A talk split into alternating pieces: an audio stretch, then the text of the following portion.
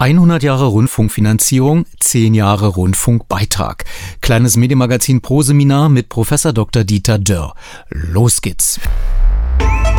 Medienmagazin Podcast mit Jörg Wagner.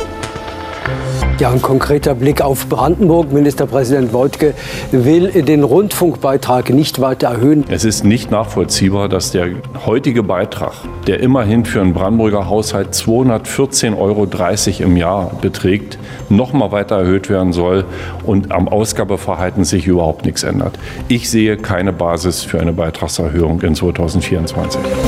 Die regierende Bürgermeisterin Giffey will, dass die Höhe des Rundfunkbeitrags über die nächsten Jahre stabil gehalten wird. Über 2025 hinaus solle der Beitrag möglichst auf dem jetzigen Niveau gehalten werden. Länderchefin und Chef unseres Sendegebiets haben sich schon mal festgelegt. Zehn Jahre nach der Einführung des Rundfunkbeitrags am 1. Januar 2013.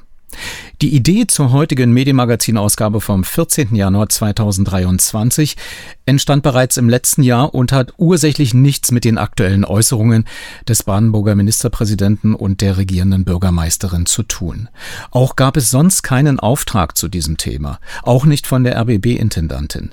Da ich ebenso Rundfunkbeitragszahler bin wie Sie wahrscheinlich an den Empfangsgeräten, dieses Programm, das Sie jetzt hören, zu großen Teilen neben der Werbung so nicht möglich wäre ohne den Rundfunkbeitrag, schien es mir plausibel, diesen Rundfunkbeitrag mal ausführlich zum Thema zu machen. Die Brandenburger Staatskanzlei bzw. Berliner Senatskanzlei war mit ihren Medienspezialisten Dr. Benjamin Grimm und Dr. Severin Fischer zu dieser Sendung eingeladen. Sie sagten aus Termin bzw. Urlaubsgründen ab. Aber ich habe einen ausgewiesenen und anerkannten Rechtsexperten gewinnen können, denn ohne Rechtsverständnis bleibt der Rundfunkbeitrag einfach nur ein ideologischer Kampfbegriff. Doch dazu gleich mehr. Und das alles wie gewohnt. Vom Mund zum Ohr auf dem Strahle der elektrischen Kraft.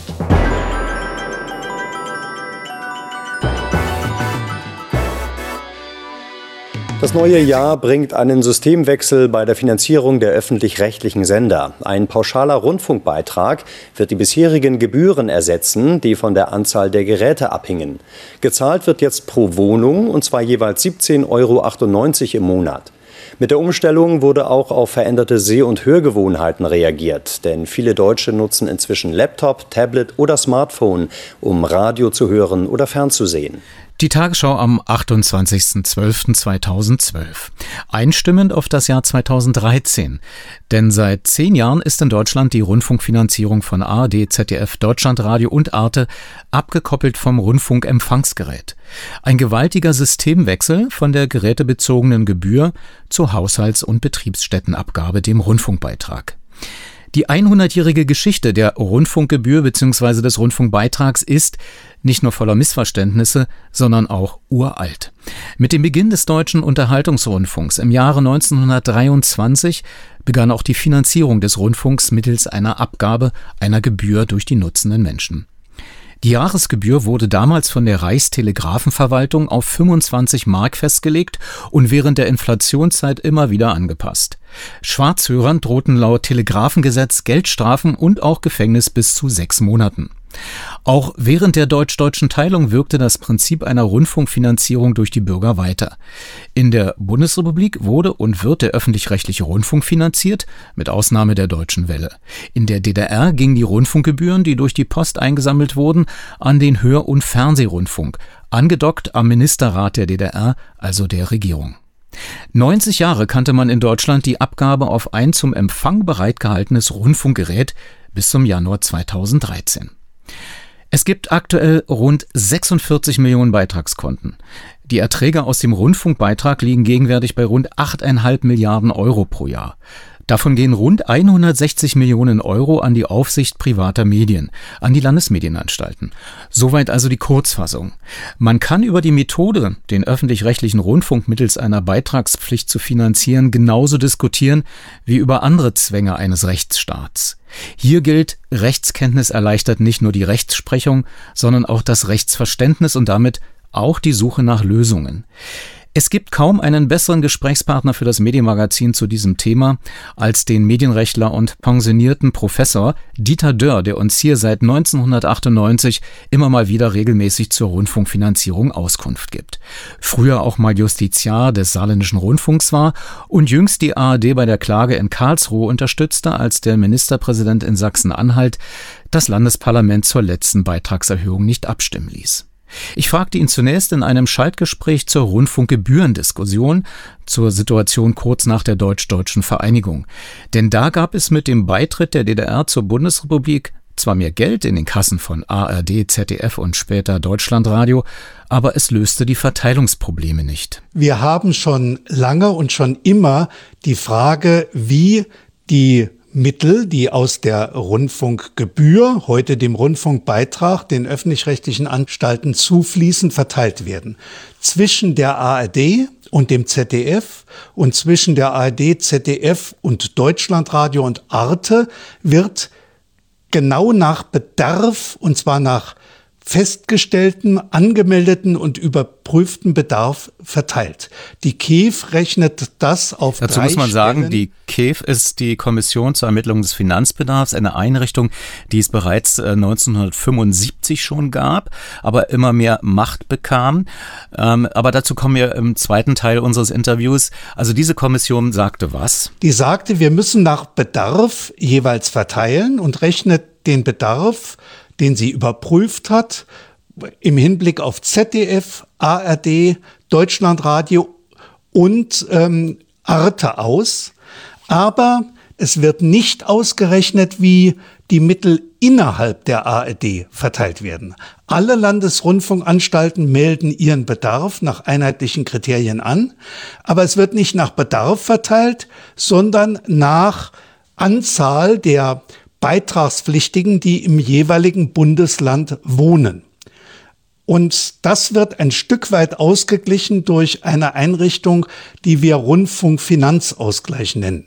Aber Maßstab ist dort nicht der jeweils angemeldete, festgestellte und überprüfte Bedarf, sondern die Zahl derjenigen, die im Sendegebiet wohnen. Also kann es passieren, dass wenn ähm, Beitragspflichtige das Bundesland verlassen durch Umzug, dass dann die Einnahmen der jeweiligen Landesrundfunkanstalt sinken, beziehungsweise durch Zuzug die Einnahmen steigen? Das ist genau richtig.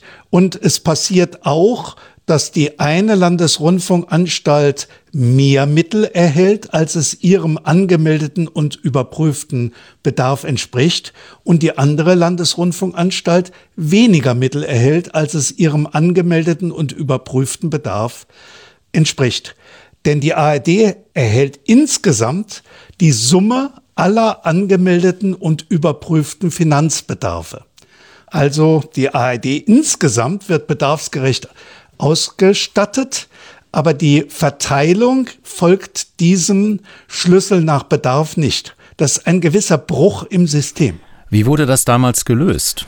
Es wurde gelöst ähm, durch eine Einrichtung, die wir schon vorher hatten, Finanzausgleich, und dadurch, dass ähm, sich in den neuen Bundesländern ja unterschiedliche Strukturen bildeten, also eine Mehrländeranstalt, der MDR, und eine Einländeranstalt der ORB und Mecklenburg-Vorpommern schloss sich dem NDR an, also einer schon bestehenden Mehrländeranstalt im Westen, ähm, die dann ein Funkhaus natürlich auch in Mecklenburg-Vorpommern erhielt. Und die Geschichte ging ja weiter. Der ORB und der Sender Freies Berlin schlossen sich dann weil die Länder so übereinkamen, zum Rundfunk Berlin-Brandenburg zusammen. Aber ich kann mich erinnern, dass die äh, Politik, voran Stoiber, Biedenkopf, ähm, Druck ausübten auf die ARD, den Finanzausgleich abschmelzen wollten, um somit eine Strukturveränderung herbeizuführen, eine äh, sozusagen äh, Neugliederung der ARD in Mehrländeranstalten nach dem Willen der CDU. Das ist äh, vollkommen richtig. Es gab einen großen Druck vor allem auf Radio Bremen und den saarländischen Rundfunk und äh, insbesondere Stoiber. aber auch ähm, Milbrat, der damalige Ministerpräsident von Sachsen, und Steinbrück, der damalige Ministerpräsident von Nordrhein-Westfalen, schlossen sich diesem Begehren an und man wollte damals die Struktur verändern mit der Behauptung, dadurch würde dann Geld eingespart. Eine Behauptung, die nach den Berechnungen der Kommission zur Ermittlung des Finanzbedarfs, jener KEF, auf die wir noch zu sprechen kommen, unzutreffend ist. Denn gerade die kleinen Anstalten arbeiten erwiesenermaßen besonders kostengünstig und nicht besonders ausgabenintensiv. Gehen wir nochmal auf die Seite der Nutzenden. Äh, damals gab es das Problem, es gab eine Hörfunkgebühr und eine Fernsehgebühr und immer mehr Geräte im Markt, die eigentlich hätten gebührenpflichtig angemeldet werden müssen. Es gab äh, sogenannte GEZ-Fahnder äh, der Landesrundfunkanstalten, die guckten, ob die Bürger überhaupt Geräte zum Empfang bereitgehalten haben, denn es entzogen sich ähm, einige durch äh, Nichtanmeldung mit dem Hinweis, sie würden ja gar nicht ein Radiogerät oder ein Fernsehgerät besitzen. Es gab also unheimlich viel Konfliktpotenzial. Äh, Computer waren plötzlich multimediafähig und empfingen Fernseh- und Radiosendungen. Wie wurde das äh, diskutiert in jener Zeit? Das wurde in jener Zeit schon intensiv diskutiert. Man war sich auf Länderseite einig, dass dieses Modell Anknüpfung an sogenannten Rundfunkempfangsgeräten nicht mehr zukunftsfähig ist. Wie Sie ähm, zu Recht beschreiben, entzogen sich viele Bürgerinnen und Bürger ihrer an sich bestehenden Gebührenpflicht, denn mehr und mehr Geräte wurden zu Empfangsgeräten, waren empfangsfähig, aber viele meldeten eben ihre Geräte nicht an und man war sich einig, man braucht eine andere Anknüpfung, die auch einfacher ist, die es eben nicht erforderlich macht, dass irgendwelche GEZ-Beauftragten nun äh, detektivisch herauszufinden versuchten, wer hat ein Empfangsgerät und wer nicht. Und es gab etliche Modelle, die diskutiert wurden. Am Anfang 13 Modelle, das wurde dann immer mehr reduziert und führte schließlich ähm, aber es dauerte Jahre und es waren lange Vorarbeiten zum sogenannten Rundfunkbeitrag. Bevor wir dazu kommen und uns den Erfinder kurz mal anhören, nämlich äh, Professor Paul Kirchhoff äh, des Rundfunkbeitrages, ähm, was wurde denn von diesen 13 wirklich ernsthaft diskutiert von den Vorschlägen? Also es gab ähm, als Vorschlagsgruppen einmal Steuerlösungen. Kann man das nicht so machen wie bei der deutschen Welle, dass man über eine vielleicht Zwecksteuer ähm, den Rundfunk finanziert. Äh, da gab es verschiedene Modelle. Geht das über Bundessteuer, geht das über Landessteuern äh, verschiedener Art. Dann gab es äh, verschiedene Modelle einer Pro-Kopf-Abgabe. Jede Bürgerin, jeder Bürger zahlt einen bestimmten Beitrag für die Möglichkeit, öffentlich-rechtliche Angebote wahrzunehmen. Dann gab es verschiedene Modelle einer modifizierten Rundfunkgebühr. Das heißt, ähm, man hat überlegt, ob man die sogenannte Beweislast umkehrt. Also man vermutet bei jeder Bürgerin, bei jedem Bürger, dass er, dass sie ein Empfangsgerät hat und sie muss nachweisen, er muss nachweisen, dass er keines besitzt. Das äh, war auch ein Modell. Und dann wurden verschiedene Modelle einer Haushaltsabgabe diskutiert. Verschiedene. Denn was wir jetzt haben, ist im strengen Sinne keine Haushaltsabgabe, es ist eine Wohnungsabgabe. Anknüpfungspunkt ist die Wohnung, nicht der Haushalt. Das hat man deshalb gemacht, weil die Wohnung ein juristisch definierter Begriff ist. Da gibt es auch eine Meldepflicht, an die man anknüpfen kann.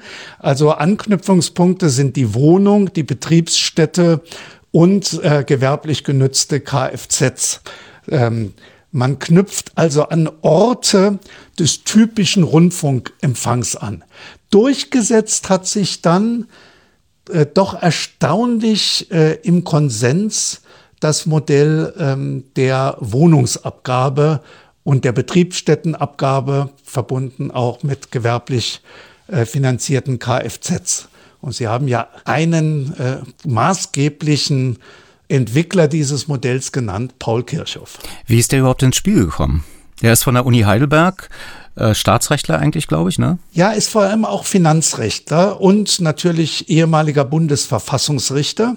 Er ist ja berühmt geworden durch so ein Steuermodell, was er äh, in die Debatte eingeführt hat und was ähm, ihm dann im Wahlkampf fast in den Mittelpunkt stellte. Er wurde damals von Schröder äh, massiv bekämpft äh, und als der Professor aus Heidelberg. ja, als äh, eher äh, abwertend als der Professor als Heidelberg bezeichnet, ein glänzender Finanzrechtler, ähm, das kann man nicht anders sagen. Und er wurde ins Spiel gebracht von ARD und ZDF, weil diese Frage Haushaltsabgabe schon im Raume stand. Aber große Zweifel bestanden, wie man das machen kann. Und man hat äh, eben dann Paul Kirchhoff gewonnen, um darzulegen, dass ein solches Modell finanzverfassungsrechtlich und auch sonst verfassungsrechtlich zulässig ist. Denn es gab ja deutliche Einwände auch gegen das Modell. Äh, warum soll eine Wohnung mit sieben Bewohnern das gleiche zahlen wie eine Wohnung, in der nur einer wohnt. Aber ich schlage vor, wir hören uns nach der nächsten Musik äh, Professor Kirchhoff im Originalton an. Ich konnte ihn 2016 äh, zu diesem äh, Verfahren befragen. Aber jetzt erstmal bis hierhin vielen Dank.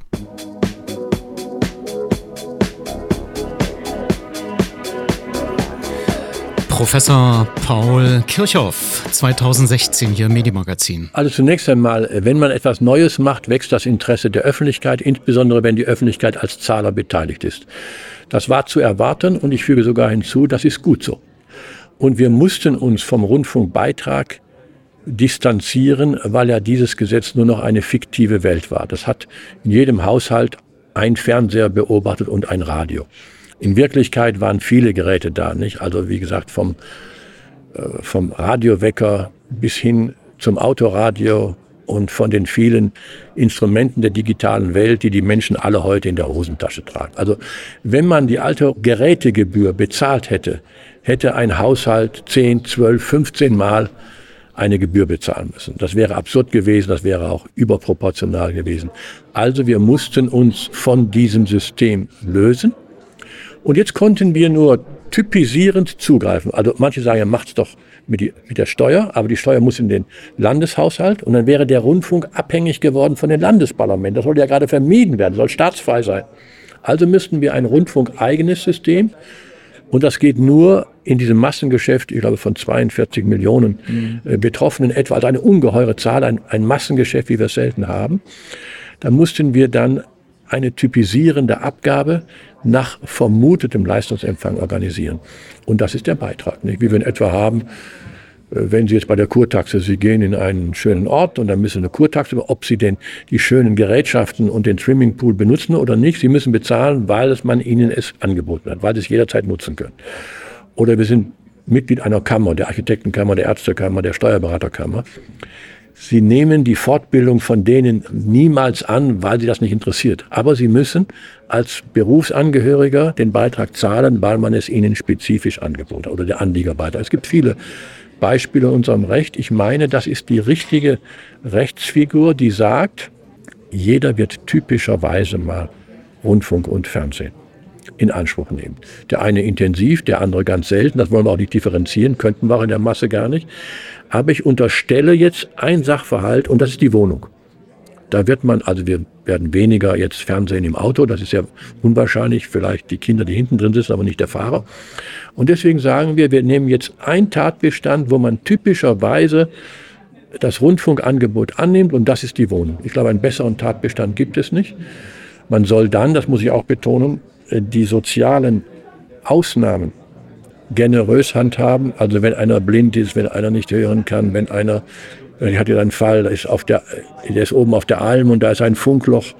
Also dann muss der Rundfunk auch ein bisschen generös sein. Dann natürlich, da besteuern wir nicht, nicht. Und wir werden auch keinen in Beugehaft nehmen, um diese Forderung durchzusetzen. Also da müssen wir mal Augenmaß bewahren. Das müssen, muss der Rundfunk noch ein bisschen trainieren. Also sage ich dazu. Nicht?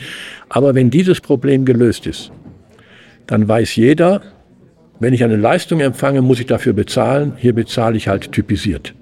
Und das ist die Einfachheit des Verfahrens und das ist die Freiheit und Beitrags, also nicht Beitrags, äh, Finanzunabhängigkeit des öffentlich-rechtlichen Rundfunks. Soweit Professor Dr. Paul Kirchhoff zur Entwicklung seines Beitragsmodells. Was ähm, gekoppelt war allerdings, wenn ich mich richtig erinnere, Professor Dr. Dieter Dörr, an eine Empfehlung, äh, die Werbung aus dem öffentlichen Rundfunk sukzessive herauszuziehen, um die Beitragsakzeptanz zu stärken. Das hat wohl nicht geklappt, aber wie hat sich die Wohnungs- und Betriebsstättenabgabe aus Ihrer Sicht in den letzten zehn Jahren bewährt? Aus meiner Sicht hat sich dieses neue Modell, also dieser neue Rundfunkbeitrag, hervorragend bewährt. Dafür sprechen auch die Zahlen. Wenn wir uns mal angucken, wie hat sich eigentlich der Rundfunkbeitrag seit seiner Einführung entwickelt. Man hat am 01.01.2013 der Höhe nach den Beitrag genauso festgelegt wie vorher die Rundfunkgebühr, nämlich auf 17,98 Euro. Das äh, lag daran, dass man nicht ganz genau einschätzen konnte, wie sich die Umstellung auf die Einnahmen auswirkt. Nun hat sich die Umstellung dahingehend ausgewirkt, dass die Einnahmen gestiegen sind, weil eben doch relativ mehr, als man angenommen hatte, sich ihrer Rundfunk Gebührenpflicht entzogen hatten, also ihre Geräte nicht angemeldet hatten. Deshalb konnte man dann ab 1. April 2015 den Rundfunkbeitrag auf 17,50 Euro absenken und er blieb stabil bis zum 1.1.2021, um es genau zu sagen, sogar bis zum 20.07.2021, äh, denn dann hatte die Kommission eine Beitragserhöhung empfohlen, nämlich auf 18,36 Euro. Wenn wir uns mal klar machen, wie das sich verhält im Vergleich zu anderen öffentlichen Abgaben. Also ich kenne keine andere öffentliche Abgabe, die über zehn Jahre nicht nur stabil blieb, sondern in einer Zwischenzeit auch noch gesenkt wurde. Das zeigt, äh, dass dieses Modell auch wirksam ist und auch natürlich die Kontrolle durch die Kommission zur Ermittlung des Finanzbedarfs eine sehr effektive ist. Also der Beitrag hat sich bewährt, die Einziehung funktioniert und ähm, hat auch dazu geführt, dass die Abgabenhöhe stabil geblieben ist. Über einen ganz langen, so nicht erwartbaren Zeitraum.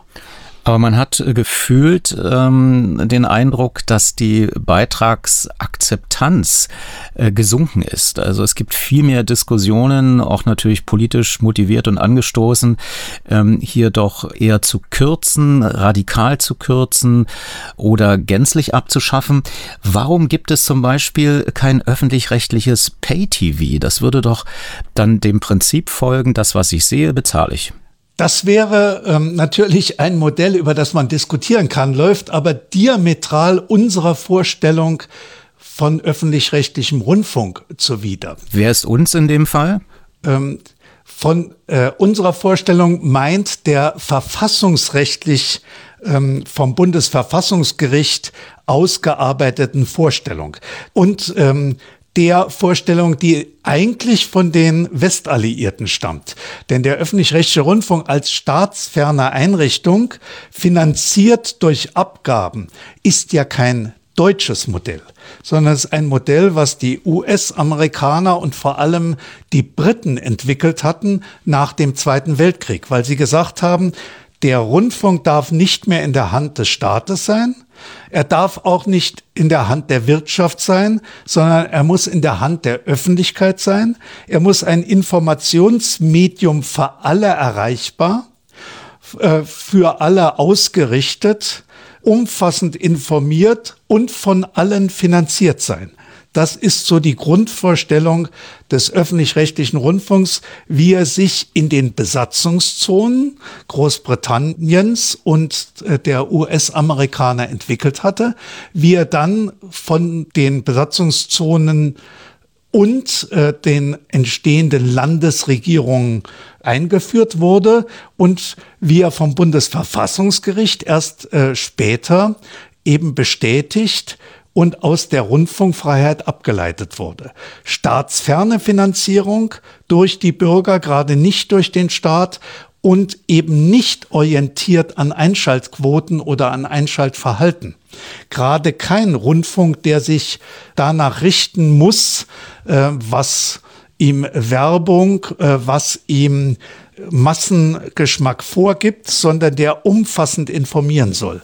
Und dazu gehört eben eine Finanzierung aus öffentlichen Abgaben. Das Verfassungsgericht hat immer gesagt, ähm, früher die Gebühren, heute die Beitragsfinanzierung ist die dem öffentlich-rechtlichen Rundfunk genehme und angemessene Finanzierungsform. Das ist das, wie man ihn finanzieren soll. Also insoweit ähm, kann man auf ein P-Modell äh, nicht äh, herüberwechseln, ohne in Konflikt mit diesen Vorgaben des Bundesverfassungsgerichts zu geraten. Warum man dennoch gelegentlich den Eindruck hat, dass der Staat hier eingreift, ähm, eben keine Staatsferne garantiert, liegt an äh, politischen Diskussionen äh, über die Höhe des Rundfunkbeitrags. Dazu kommen wir nach der nächsten Musik.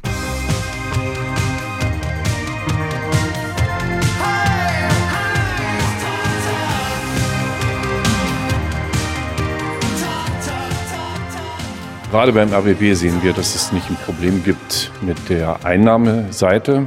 Das sind immerhin äh, mehr als 400 Millionen Euro, die jedes Jahr für diesen Sender zur Verfügung stehen, sondern wir haben ein Problem mit der Ausgabenseite. Und äh, diese Probleme in der Ausgabenseite muss gelöst werden, das muss angepackt werden. Das haben wir ja gesehen auch mit den vielen Veröffentlichungen, die im Sommer diesen Jahres äh, gelaufen sind, was äh, Gehälterhöhen betrifft, was Ausgaben betrifft, die nicht notwendig sind. Da muss rangegangen werden. Es ist nicht nachvollziehbar, dass der heutige Beitrag der immerhin für einen Brandenburger Haushalt 214,30 Euro im Jahr beträgt, nochmal weiter erhöht werden soll und am Ausgabeverhalten sich überhaupt nichts ändert. Ich sehe keine Basis für eine Beitragserhöhung in 2024. So Dietmar Woidke, der Ministerpräsident des Landes Brandenburg in dieser Woche. Auch Franziska Giffey, die regierende Bürgermeisterin von Berlin, äußerte sich ähnlich.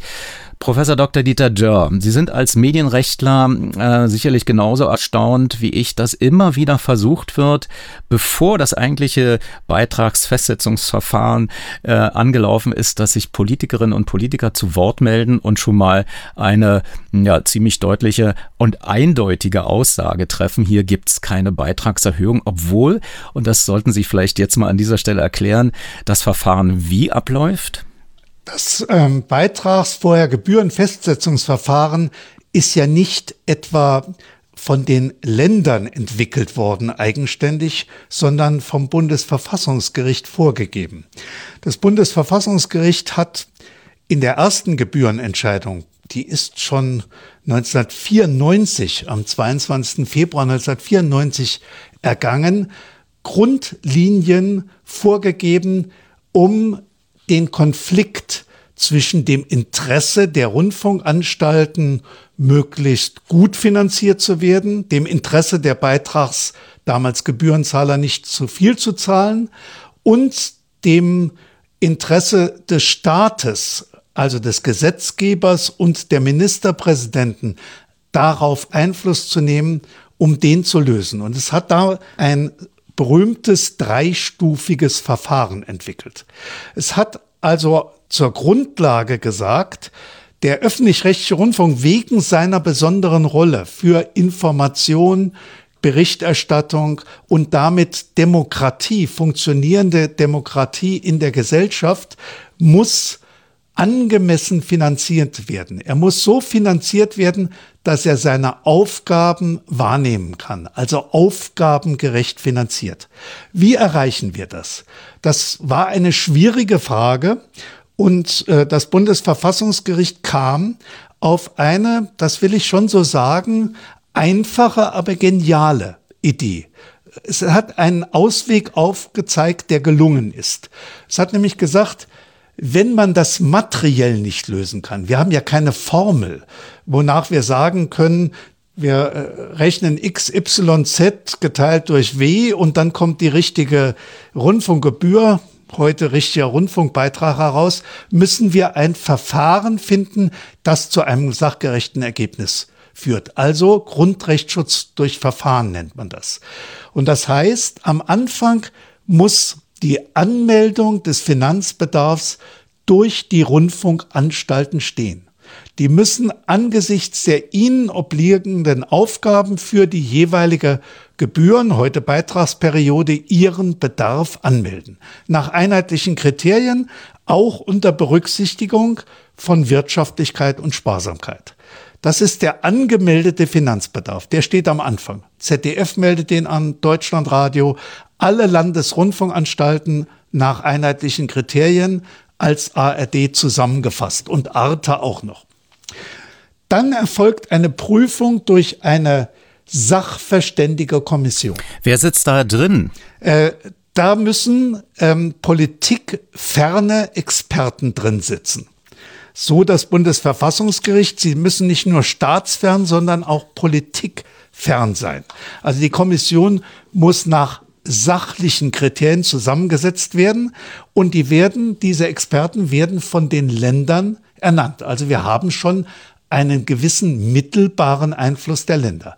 Aber vorher saßen in der Kommission eben Vertreter der Länder drin, bevor es das Urteil gab. Da saßen Staatssekretäre drin, ähm, nicht etwa ausschließlich. Die Kommission gab es schon vorher als reines Beratungsgremium. Aber jetzt wurde sie eine echte Expertenkommission und das Verfassungsgericht hat auch gesagt, da müssen bestimmte Bereiche vertreten sein. Also Recht, ähm, natürlich Haushaltsexperten und so weiter. Also es sitzen jetzt 16 Experten da drin, so viel wie wir Länder haben. Diese Experten überprüfen den angemeldeten Finanzbedarf des öffentlich-rechtlichen Rundfunks. Und zwar ausschließlich nach fachlichen Kriterien.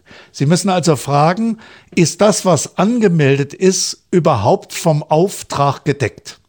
Also der öffentlich-rechtliche Rundfunk hat ja einen bestimmten Auftrag, der in den jeweiligen Gesetzen, im Staatsvertrag und dann, wenn man es deutschlandweit sieht, im Medienstaatsvertrag auch nochmal konkretisiert ist. Also im Medienstaatsvertrag stehen etwa die zu anzubietenden Fernsehprogramme drin und so weiter und so weiter. Das ist der erste Prüfungsschritt. Der zweite Prüfungsschritt ist das, was angemeldet wurde, wirklich dem Gebot der Wirtschaftlichkeit und Sparsamkeit entsprechend. Sind Rationalisierungsmöglichkeiten ausgeschöpft und so weiter. Und das führt regelmäßig dazu, dass die Kommission die Anmeldungen der öffentlich-rechtlichen Veranstalter in einem nicht unerheblichen Ausmaß zusammenstreicht. Also beim letzten Mal äh, hat es ziemlich genau die Hälfte hat die Kommission zusammengestrichen und endet dann mit einem früher Gebühren, heute Beitragsvorschlag. Das ist übrigens keine Empfehlung. Im Gesetz steht auch ausdrücklich drin Vorschlag. Das ist ein Beitragsvorschlag. Was ist der Unterschied äh, juristisch gesehen zwischen einer Empfehlung und einem Vorschlag? Empfehlung klingt so völlig unverbindlich. Und deshalb spricht die Politik immer gerne von Empfehlung. Die KEF selber hat sich leider auf diese Sprachregelung auch ähm, jedenfalls ab und an eingelassen. Wenn Sie aber ins Gesetz gucken, steht da drin der Vorschlag äh, der KEF. Vorschlag ähm, ist ja jedenfalls schon vom Sprachgebrauch eher äh, mit einer gewissen Bindungswirkung versehen. Und das ist ja der entscheidende Punkt. Welche Bindungswirkung hat der Vorschlag?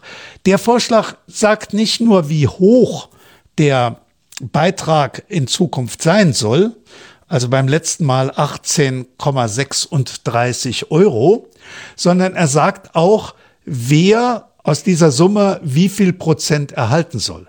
Also das ZDF, Deutschlandradio, die ARD. Wir hatten schon gesagt, was die KEF nicht macht.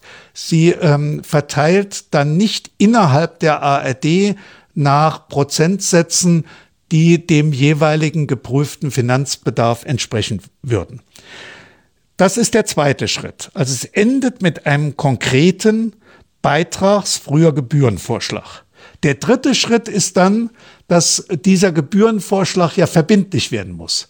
Dazu braucht man die Länder als Gesetzgeber. Also es muss ja auf irgendeine Weise erreicht werden, dass das ein, verbindlicher Rechtssatz wird. Und die Länder haben jetzt einen gewissen, aber sehr kleinen Spielraum. Denn das Verfassungsgericht hat gesagt, der Vorschlag ist nicht etwas Unverbindliches, sondern die Länder dürfen von diesem Vorschlag nur abweichen, wenn sie dafür Gründe haben, die vor der Rundfunkfreiheit Bestand haben. Also, sie dürfen nicht etwa selbst jetzt das prüfen, was die KEF zu prüfen hat. Ob nun die Wirtschaftlichkeit und Sparsamkeit eingehalten wurde. Das ist Aufgabe der KEF. Ob die KEF äh, ähm, eben dies richtig beurteilt hat. Das ist alles Aufgabe der KEF. Die Länder haben im Wesentlichen nur zwei Abweichungsgründe, nämlich die Angemessenheit der Belastung für die Bürgerinnen und Bürger. Führt das zu einer völlig unangemessenen Belastung? Und zweiter Abweichungsgrund, Zugang der Bürgerinnen und Bürger zum Rundfunk, zum öffentlich-rechtlichen Rundfunk, sprich zu all seinen Angeboten.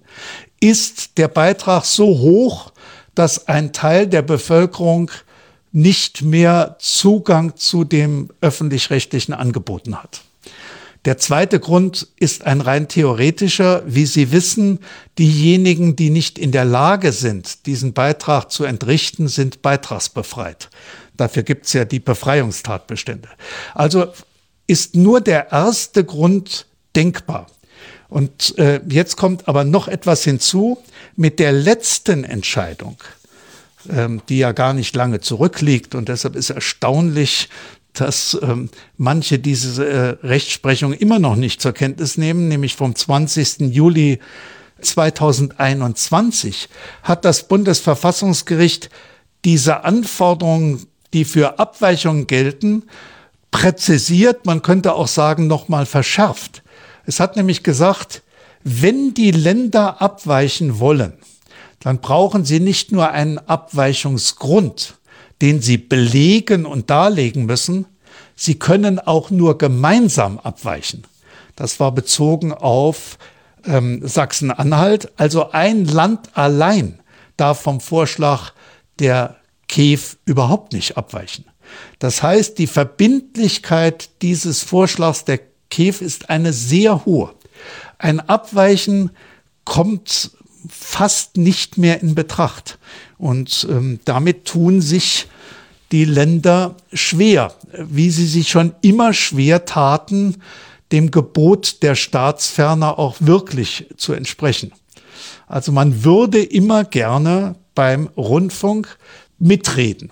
Und am besten kann man ja immer Einfluss nehmen über die Finanzierung. Das ähm, hat das Verfassungsgericht sehr gut erkannt. Wie nimmt man am besten Einfluss auch auf Inhalte mit der Finanzierung? Entweder goldener Zügel oder Peitsche. Also man sagt, wenn ihr so sendet, dann werdet ihr mal beim nächsten Mal sehen, was mit dem Beitrag passiert. Oder wenn ihr so sendet, wie wir das gerne hätten, dann sind wir auch gerne bereit, bei dem Beitrag großzügig zu sein. Und wenn Sie die Debatten in Sachsen-Anhalt, die damals stattfanden, als man dem Vorschlag ähm, der KEF nicht zustimmen wollte, nachher ist ja gar nicht zu einer parlamentarischen Entscheidung gekommen. Wenn Sie die mal analysieren, was da alles gesagt wurde, ähm, was an Wünschen geäußert wurde. Also wir stimmen dem Beitrag vielleicht doch zu, wenn nach Sachsen-Anhalt das kommt, wenn über die neuen Länder in diesem Umfang berichtet wird, dann merkt man, dass diese Gefahr keine theoretische, sondern eine ganz praktische ist.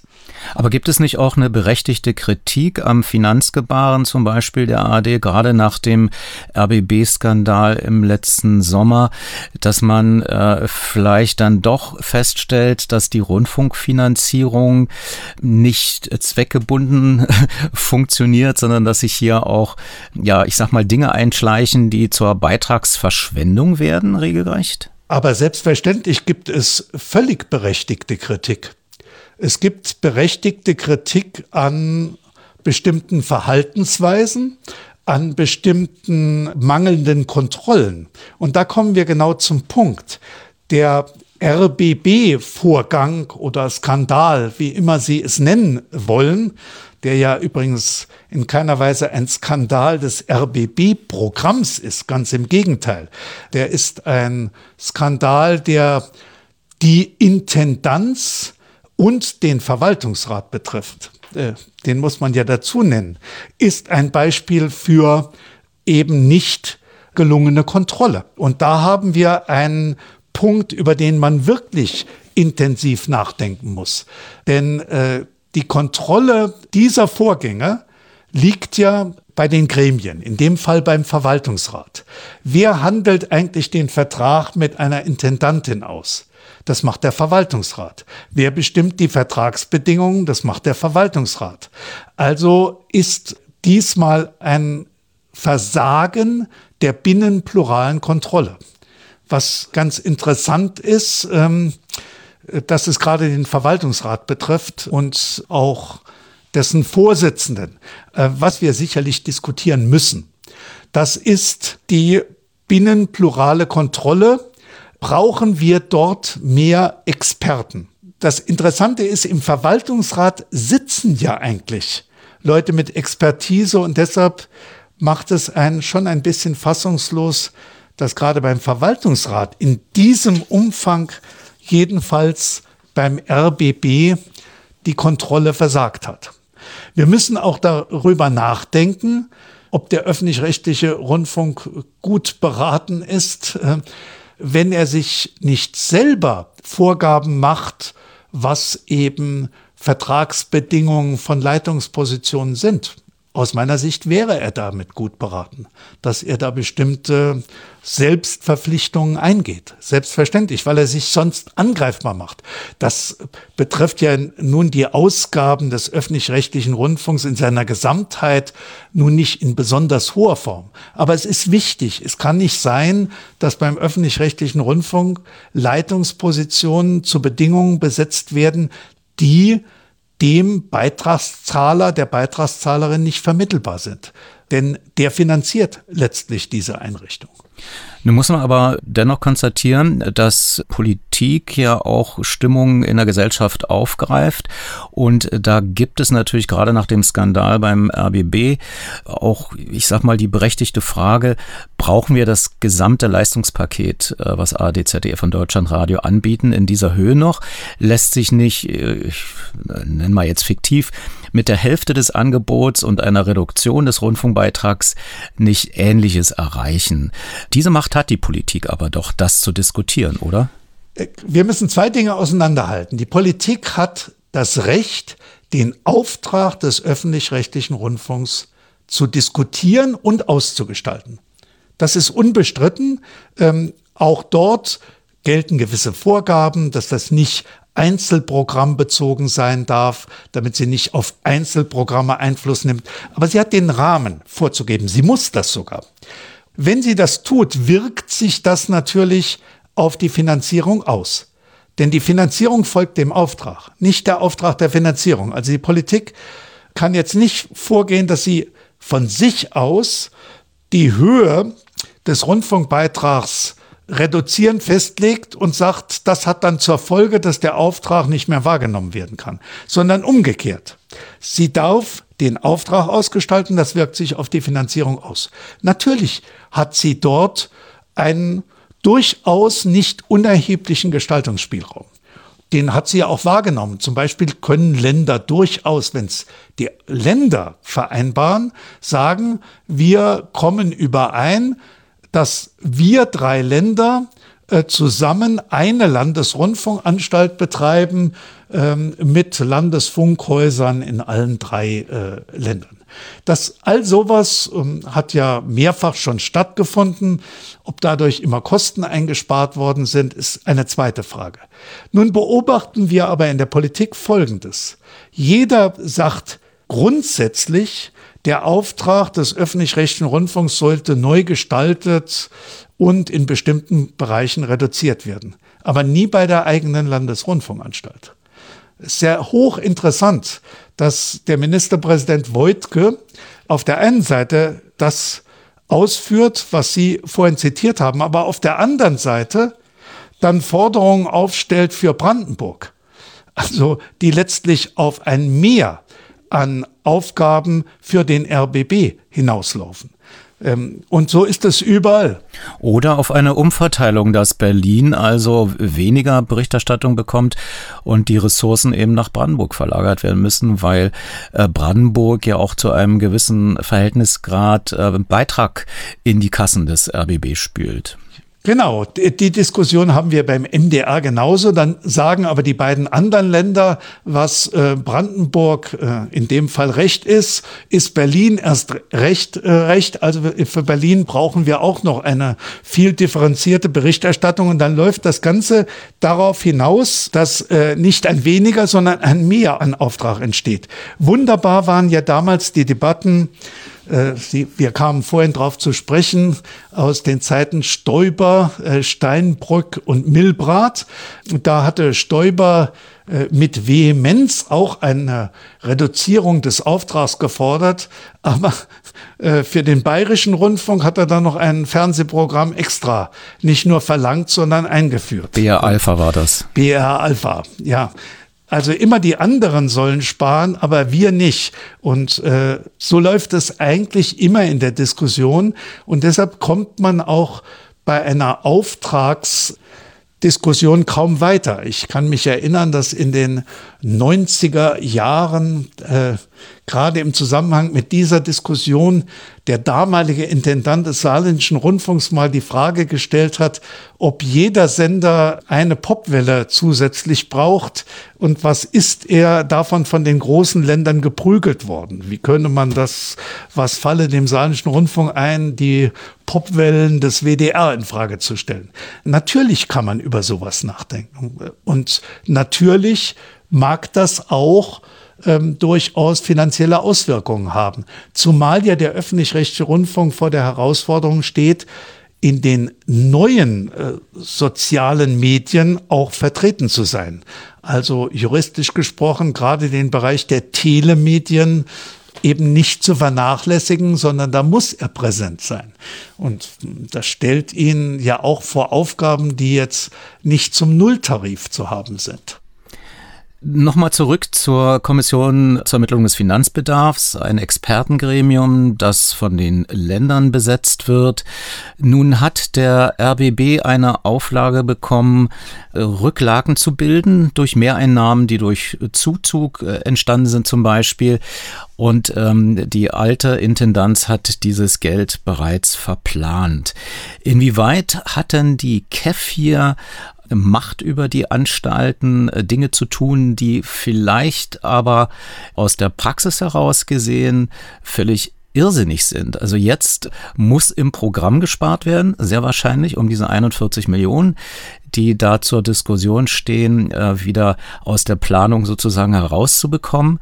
Es müssen Honorarkräfte, freie Mitarbeiter höchstwahrscheinlich darunter leiden, weil betriebsbedingte Kündigungen, das wurde ja bekannt gegeben, sind nicht geplant. Hier hat also die KEF Einfluss im Prinzip auf das Programm. Die KEF darf übrigens nicht ähm, in das Programm intervenieren. Sie darf nur prüfen, ist das, was der öffentlich-rechtliche Rundfunk an Finanzbedarf angemeldet hat, vom Auftrag gedeckt. Hier geht es um ein anderes Problem. Äh, da ich den Vorgang ein bisschen kenne, kann ich dazu was sagen. Es geht darum, dass die KEF ja immer Rechnungen anstellt, wie wird sich der Finanzbedarf darstellen und wie werden sich die Einnahmen entwickeln, Werbeeinnahmen, Beitragseinnahmen und so weiter. Und das macht sie für einen Vierjahreszeitraum auf den ja der Beitrag ausgerichtet ist. Sie macht aber in der Mitte des jeweiligen Beitragszeitraums nochmal einen eigenen Bericht und fragt, ob das, was ähm, sie prognostiziert hat, auch mit der Wirklichkeit übereinstimmt. Und nun ist es im Moment so, dass bei nahezu allen Anstalten, ich meine sogar bei allen, mehr Einnahmen eingegangen sind, als die KEF prognostiziert hat. Und die KEF müsste diese Mehreinnahmen bei dem nächsten Beitragsvorschlag ja berücksichtigen. Und sie sagt, Diese Mehreinnahmen dürfen nicht verbraten werden, weil sie ja mehr sind als das, was wir zugrunde gelegt haben. Und deshalb müssen sie auf die hohe Kante gelegt werden, weil sie eben über das hinausgehen, wovon wir ausgegangen sind, damit ähm, sie nicht schon verfrühstückt worden sind und damit beim nächsten Beitragsfestsetzungsverfahren sachgerecht berücksichtigt werden. Das ist an sich systemgerecht. Der Fehler ist, ähm, dass beim RBB, wie Sie gerade sagen, diese Mehreinnahmen schon äh, verplant worden sind, was man hätte so nicht machen dürfen. Wer kontrolliert dann aber eigentlich die KEF? Wer kontrolliert die KEF? Ähm, das ist eine sehr berechtigte Frage. Wir haben ja immer das Problem, irgendjemand hat am Schluss Entscheidungsmacht und über dem ist nur der blaue Himmel. Bei der KIF ist es nicht ganz so. Ich habe einen Punkt bei der Frage, können die Länder vom KIF-Vorschlag abweichen, nicht angeführt. Wenn die KIF erkennbar zum Beispiel Rechenfehler macht, dann dürfen die Länder dies korrigieren aber nicht einfach äh, von sich aus, sondern sie dürfen den Ball der Kiew zurückspielen. Sie können also sagen, äh, die Rechnung ist ja schon unschlüssig. Also das entspricht ja gar nicht dem, was ihr zusammengerechnet hat, entspricht gar nicht dem Vorschlag. Das darf man machen. Ansonsten ist in diesem Verfahrensmodell die KEF diejenige, die eine bestimmte Kompetenz hat, nämlich die Kompetenz, die Einhaltung der Wirtschaftlichkeit und Sparsamkeit und damit die Angemessenheit des angemeldeten Finanzbedarfs zu überprüfen. Und Ihr Vorschlag hat dann eine zwar nicht vollständige, aber weitreichende Verbindlichkeit. Also ähm, Sie sagen ganz äh, zu Recht, die KEF hat schon eine beachtliche Macht, wenn es um die äh, Finanzausstattung des öffentlich-rechtlichen Rundfunks geht. Wird sich die Kommission zur Ermittlung des Finanzbedarfs äh, von der aktuellen Diskussion beeindrucken lassen? Also der Wunsch der Politik und auch vieler Beitragszahlenden nach wenigstens Beitragsstabilität und dann AD und ZDF und Deutschlandradio im Prinzip zu Sparmaßnahmen zwingen, um den Beitrag stabil zu halten? Ich ähm, kann natürlich nicht in die Köpfe der einzelnen Mitglieder der KEF hineinschauen. Bisher hat sich die KEF als sehr unabhängig erwiesen in ihren unterschiedlichen Zusammensetzungen. Wir hatten ja schon mal einen Vorgang, das war die zweite Gebührenentscheidung, als die Länder vom KEF-Vorschlag das erste Mal abgewichen sind, wo auf die KEF immenser Druck ausgeübt wurde. Das konnte man damals auch nachlesen, wo die Länder eigentlich darauf hingewirkt haben, dass die KEF ihren gemachten Vorschlag nochmal revidieren sollte. Das hat die KEF damals mit der ihr eigenen Autorität sehr deutlich zurückgewiesen. Sie hat sich auch jetzt bei der Diskussion äh, Sachsen-Anhalt nicht beeindrucken lassen, sondern hat sehr klar ihre Standpunkte dargelegt dass sie ihren Vorschlag gemacht hat, dass dieser Vorschlag fachlich begründet ist und dass es dann Sache eines einzelnen Landes sei mit allen Konsequenzen, die aus Sicht der KEF daraus folgen, nämlich einem Urteil, was sicherlich nicht zugunsten des Landes ausgeht, äh, dass es dann Sache des Landes sei, die Abweichungsentscheidung selbst zu verantworten. Ich hoffe sehr, dass die KEF diese Unabhängigkeit behält. Natürlich ähm, wirken sich Debatten immer irgendwo ein Stück weit aus. Also ist ja keiner völlig frei von ähm, Stimmungslagen in der Öffentlichkeit. Das ähm, meine ich schon, aber ich halte die KEF äh, schon für souverän genug, äh, weiterhin die Unabhängigkeit zu bewahren. Genauso wie das Bundesverfassungsgericht ja bisher auch äh, massiven Einflussversuchen, ähm, die immer wieder in der Öffentlichkeit erhoben werden, also Erwartungen, die geäußert werden. Insofern gar nicht so sehr von der Politik, sondern durch Berichterstattung, durch bestimmte Stimmungslagen sich immer bisher souverän entziehen konnte und ähm, unabhängig entschieden hat. Also ich kann mich so erinnern, dass ähm, bei etwa den Entscheidungen zu, die so mit Europa zusammenhingen, das Verfassungsgericht auch gerade durch einen Teil der Presse ziemlich deutlich unter Druck gesetzt wurde. Da wurden manche Richter dann als europafeindlich dargestellt und ähnliches. Ähm, wie dem auch sei, äh, die KEF hat ein Amt, sie hat bestimmte Aufgaben und die hat sie wahrzunehmen. Und ich vertraue sehr darauf, dass sie das weiter in der unabhängigen Art wie bisher, und sie besteht ja schon sehr lange, tun wird. Wann rechnen Sie persönlich mit einer aktuellen Zahl, wie hoch der Rundfunkbeitrag in Zukunft ausfallen wird?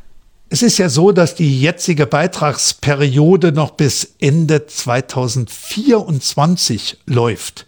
Das heißt, im Jahr 24 muss ähm, das Verfahren abschließend fertiggestellt werden, damit die Länder genügend Zeit haben, um den Vorschlag dann umzusetzen meint Medienrechtler Professor Dieter Dörr in einem Art Pro-Seminar hier im Medienmagazin.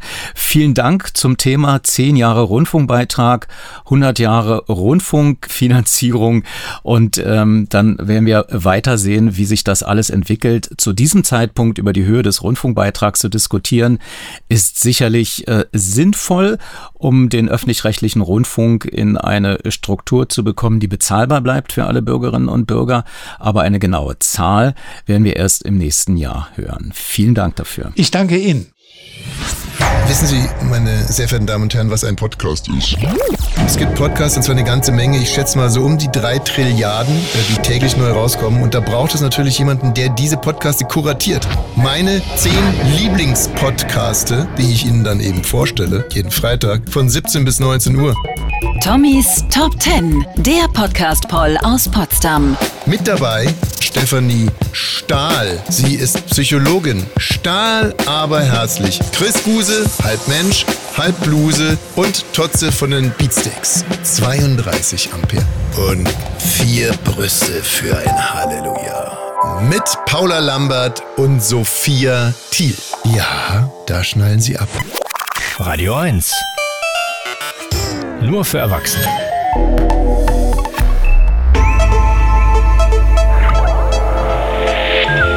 Medienmagazin Podcast. Bonustrack. Im Podcast Bonustrack wird es historisch mit einer Pro- und Kontradiskussion aus dem Jahr 1973 zur damals geplanten Rundfunkgebührerhöhung um 2 D-Mark auf 10 Mark 50. Doch zuvor Sprung in die jüngere Vergangenheit. Der Ministerpräsident von Sachsen-Anhalt, Dr. Rainer Haseloff, hatte im Dezember 2020 die Abstimmung des Medienstaatsvertrags zur Anhebung des Rundfunkbeitrags auf 18,36 Euro in seinem Landesparlament blockiert, weil er zu diesem Zeitpunkt keine Mehrheit für die Erhöhung des Rundfunkbeitrags sah. Die betroffenen öffentlich-rechtlichen Sender reichten eine Klage beim Bundesverfassungsgericht in Karlsruhe ein, zunächst mit einem Eilantrag. Medienmagazin, 19. Dezember 2020. Damals noch auch mit Daniel Buß. Hier ist das erste deutsche Fernsehen mit der Tagesschau. Guten Abend, meine Damen und Herren. Das Verfahren zur Festsetzung der Rundfunk- und Fernsehgebühren muss geändert werden. Es ist in wesentlichen Punkten grundgesetzwidrig. Mit dieser Entscheidung stärkte das Bundesverfassungsgericht heute den öffentlich-rechtlichen Sendeanstalten ARD und ZDF den Rücken gegen staatliche Einflussnahme. Bisher bestimmen die Ministerpräsidenten und Parlamente der Länder die Gebührenhöhe. Künftig soll sie von einer politikunabhängigen Kommission festgelegt werden. Ja, vielleicht haben Sie es schon am Tagesschau-Vorspann gemerkt. Das war eine historische Meldung und zwar vom 22. Februar 1994. Wesentlich beteiligt an dem vermeldeten achten Rundfunkurteil des Bundesverfassungsgerichts war Professor Dieter Grimm, der uns jetzt auch telefonisch zugeschaltet ist. Hallo. Hallo. Hallo, Herr Grimm. Sie gehörten von Mitte Juli 1987 bis zum Ende 1999 dem Bundesverfassungsgericht als Mitglied des ersten Senats an. Bevor wir zur aktuellen Aufgabe des Bundesverfassungsgerichtes blicken, noch einmal zu dem Urteil, das Sie damals mit Bundesverfassungsrichter Roman Herzog verkündeten. Sie sprachen im Februar 1994 davon, Zitat, für die Gebührenfinanzierung gilt der Grundsatz der Programmneutralität. Im Verfahren der Gebührenfinanzierung ist von den Programmentscheidungen der Rundfunkanstalten auszugehen. Die Gebühren Gebühr darf nicht zu Zwecken der Programmlenkung oder der Medienpolitik eingesetzt werden. Das war der dritte Leitsatz. Können Sie die damalige Problemlage noch einmal kurz erläutern? Was war der Konflikt und wie haben Sie ihn dann letztlich gelöst? Ja, natürlich. Ich kann mich ja gut entsinnen daran, obwohl es mittlerweile eine ganze Reihe von Jahren zurückliegt.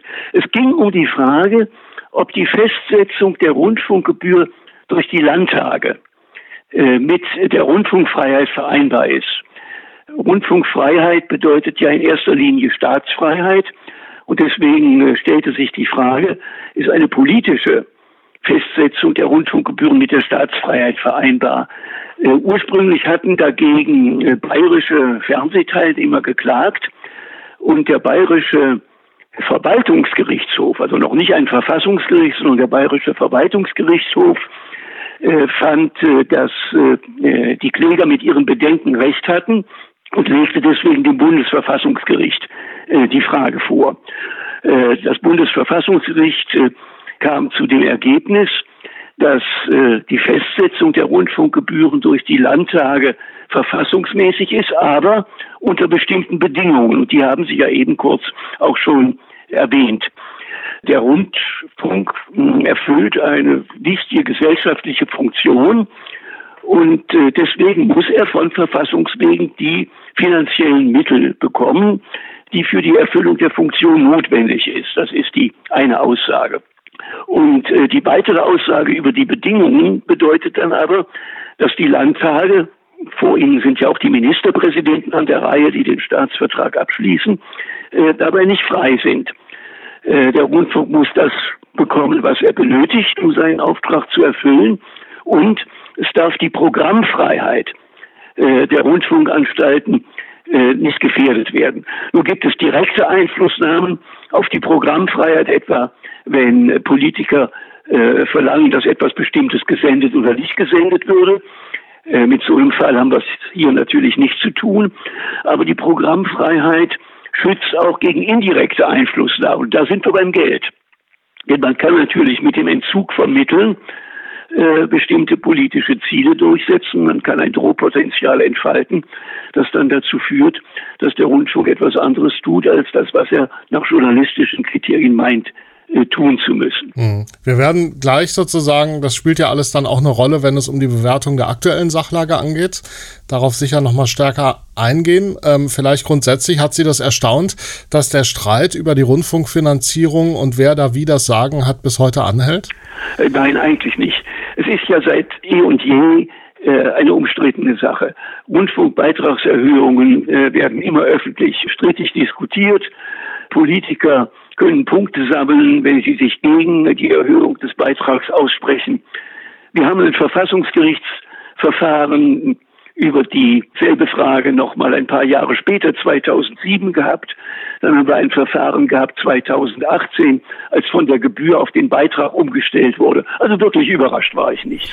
Vielleicht äh, zunächst äh, zum Ablauf, was jetzt gerade in Karlsruhe möglicherweise passiert. Ähm, denn nach einem Eintreffen von Klagen gibt es ja äh, bei Eilcharakter ja wahrscheinlich ein erprobtes Prozedere. Wie schnell muss eine Antwort folgen? Also das zunächst mal müsste ein Eilantrag gestellt werden. Wenn ein Eilantrag gestellt wird, kann der sehr schnell behandelt werden. Also ich, um ein Beispiel zu nennen, ich war auch zuständig in meiner Zeit in Karlsruhe für die Versammlungsfreiheit. Wenn also heute ein Verwaltungsgericht eine Versammlung verbietet, die morgen am Sonntag stattfinden sollte, dann kann man auch über Nacht entscheiden. So dringend ist es beim Rundfunkbeitrag nicht. Aber wenn ein Eilantrag gestellt ist, wird es relativ schnell gehen. Das wird eine Sache sein, meiner Schätzung nach, hängt natürlich auch immer davon ab, was sonst noch gerade anliegt, äh, von ein, zwei Monaten. Das heißt, Sie rechnen jetzt eigentlich nicht damit, dass es noch in diesem Jahr vor dem 1.1., wo eigentlich der Beitrag erhöht werden sollte? Nein, das halte ich für ziemlich ausgeschlossen, ja. Aha. Nein, das wird jetzt also in diesem Jahr wird das nicht mehr geschehen. Und wenn es eine Eilentscheidung gibt, entsprechende Anträge haben die Sender ja zusätzlich zu ihren eigentlichen Klagen ja auch gestellt. Ähm, folgt dann zeitversetzt hm. noch notwendigerweise ein ausführliches Urteil oder muss in der ersten Entscheidung ja, natürlich, muss ja. da schon äh, alles erschöpfend begründet sein? Nein, bei einem Eilantrag wird die rechtliche Frage noch gar nicht geprüft, sondern bei einem Eilantrag wird nur eine Folgenabwägung gemacht. Das heißt, Man beantwortet zwei hypothetische Fragen. Was wäre schlimmer, wenn der Eilantrag Erfolg hat und nachher stellt sich heraus, der Landtag hatte recht? Eine Konstellation 1. Konstellation 2. Der Eilantrag wird abgelehnt und nachher stellt sich heraus, der Vorgang, das Vorgehen des Landtags war verfassungswidrig. Was wiegt schwerer? Was ist schlimmer? Das ist die einzige Frage, die beim Eilantrag beantwortet wird. Und wie immer das ausgeht, gibt es eine Entscheidung über die Hauptsache, die ist dann äh, eine Aussage über die verfassungsrechtliche Lage und die ist natürlich äh, wesentlich gründlicher, wesentlich länger äh, und dauert auch entsprechend länger. Wie viele Menschen sind denn in der Regel mit dem Vorgang jetzt befasst? Äh, wenn wir mal die Verwaltungsseite auslassen, die die Post öffnet äh, und solche Dinge macht und das in ein Register einträgt, sind es acht Richter.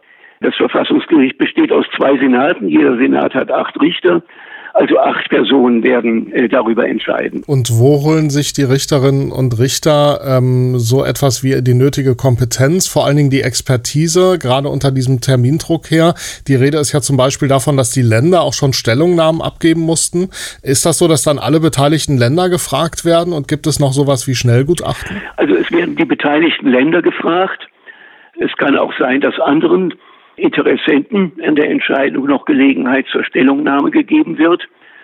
Äh, dann kann das Verfassungsgericht, wenn es das für nötig hält, unabhängige Experten äh, befragen. Wer könnte das sein?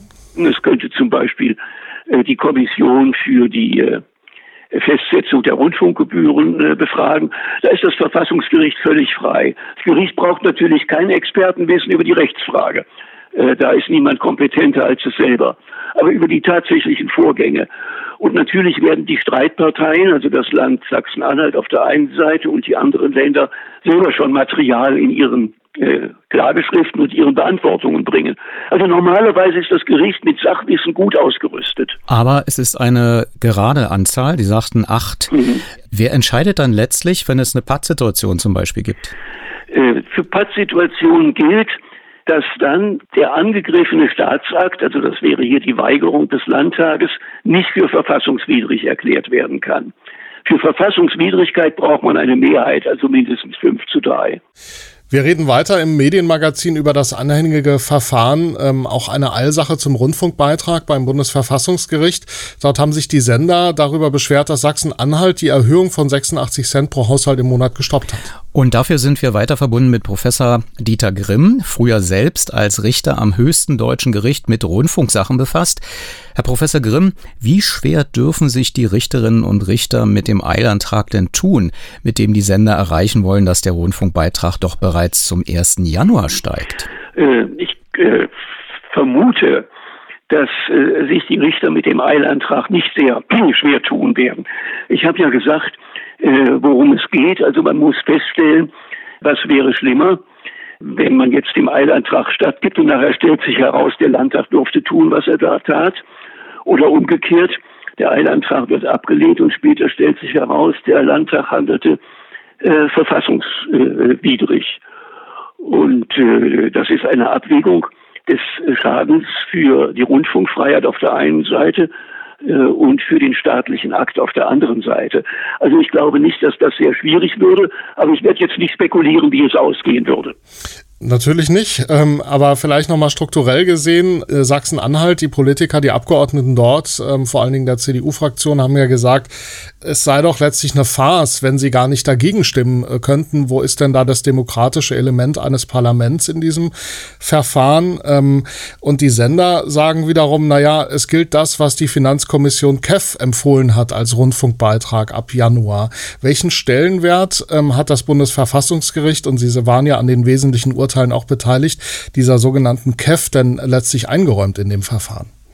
Also das ist natürlich Gegenstand äh, intensiver Debatten äh, gewesen äh, in Karlsruhe und das, was das Gericht als mögliche verfassungsmäßige Form vorgeschlagen oder die Erwägung gebracht hat, ist ja nachher auch recht geworden.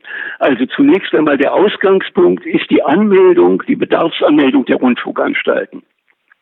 Über die Bedarfsanmeldung der Rundfunkanstalten beugt sich eine unabhängige Expertenkommission, das ist die sogenannte KEF, und die KEF macht einen Vorschlag. nach Prüfung der, äh, des Antrages der Rundfunkanstalten.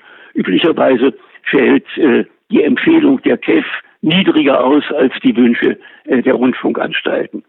Und dann hat die Politik, das heißt also die Ministerpräsidenten, die den Staatsvertrag abschließen, und die Landtage, die ihn ratifizieren müssen, dann haben die nur noch einen sehr geringen Spielraum. Das heißt, es müsste außerordentlich gewichtige Gründe äh, geben zur Ablehnung des KEF-Vorschlages und diese Gründe müssten auch angeführt werden und sich als stichhaltig erweisen. Also es gibt einen Spielraum, für die Politik in diesem Bereich, aber der Spielraum ist relativ gering. Gab es schon mal solch eine Situation, dass ein Landtag sagte, wir können hier nicht abstimmen? Äh, ich, ich habe keine solche Situation vor Augen. Äh, das zweite Urteil aus dem Jahr 2017 äh, in dem der Staatsvertrag für verfassungswidrig erklärt wurde, war eine Situation, wo es gar nicht bis zu den Landtagen kam. Da hatten bereits die Ministerpräsidenten der CDU geführten Länder äh, sich geweigert, dem Vorschlag der KEF zu folgen. Äh, und äh, das kam dann also gar nicht in die Landtage. Äh, und äh, äh, es wurde also schon der Staatsvertrag für verfassungswidrig erklärt. Der Staatsvertrag ist hier zustande gekommen und folgt der KEF-Empfehlung. Also hier geht es in der Tat um den Landtag, aber das ist eine neue Situation. Das Bundesverfassungsgericht als höchstes Rechtsorgan ähm, in dieser Republik ist ja auch das einzige Gericht, äh, wenn ich das richtig äh, verstanden habe, das nicht nur Recht interpretiert und auslegt, sondern Recht sprechen kann im Sinne von auch Recht verändern kann und dadurch auch Strukturen zum Beispiel in der ähm, Politik beziehungsweise in den Regierungsapparaten. Gehen Sie denn davon aus, dass jetzt ähm, wieder sowas wie ein Grundsatzurteil folgt, das auch nochmal das Verfahren ändert? Also vielleicht die Länder, die Parlamente zum Beispiel von dem Verfahren künftig ausschließen würde? Äh, äh, damit rechne ich eigentlich nicht. Äh, denn das Gericht entscheidet diesen Fall und wird nicht Vorschläge für die Zukunft machen. Allerdings in dem Verfahren, an dem ich beteiligt gewesen bin, also 1994, hat das Gericht die Situation, vor der wir jetzt stehen, sozusagen schon vorweggeahnt. Denn es steht ein Satz in dem Urteil, in dem gesagt wird, man müsste überlegen, ob es denkbar wäre, für die Frage der Festsetzung der Rundfunkgebühren vom Prinzip der Einstimmigkeit der Länder abzugehen. Aber das hat das Verfassungsgericht natürlich nicht angeordnet.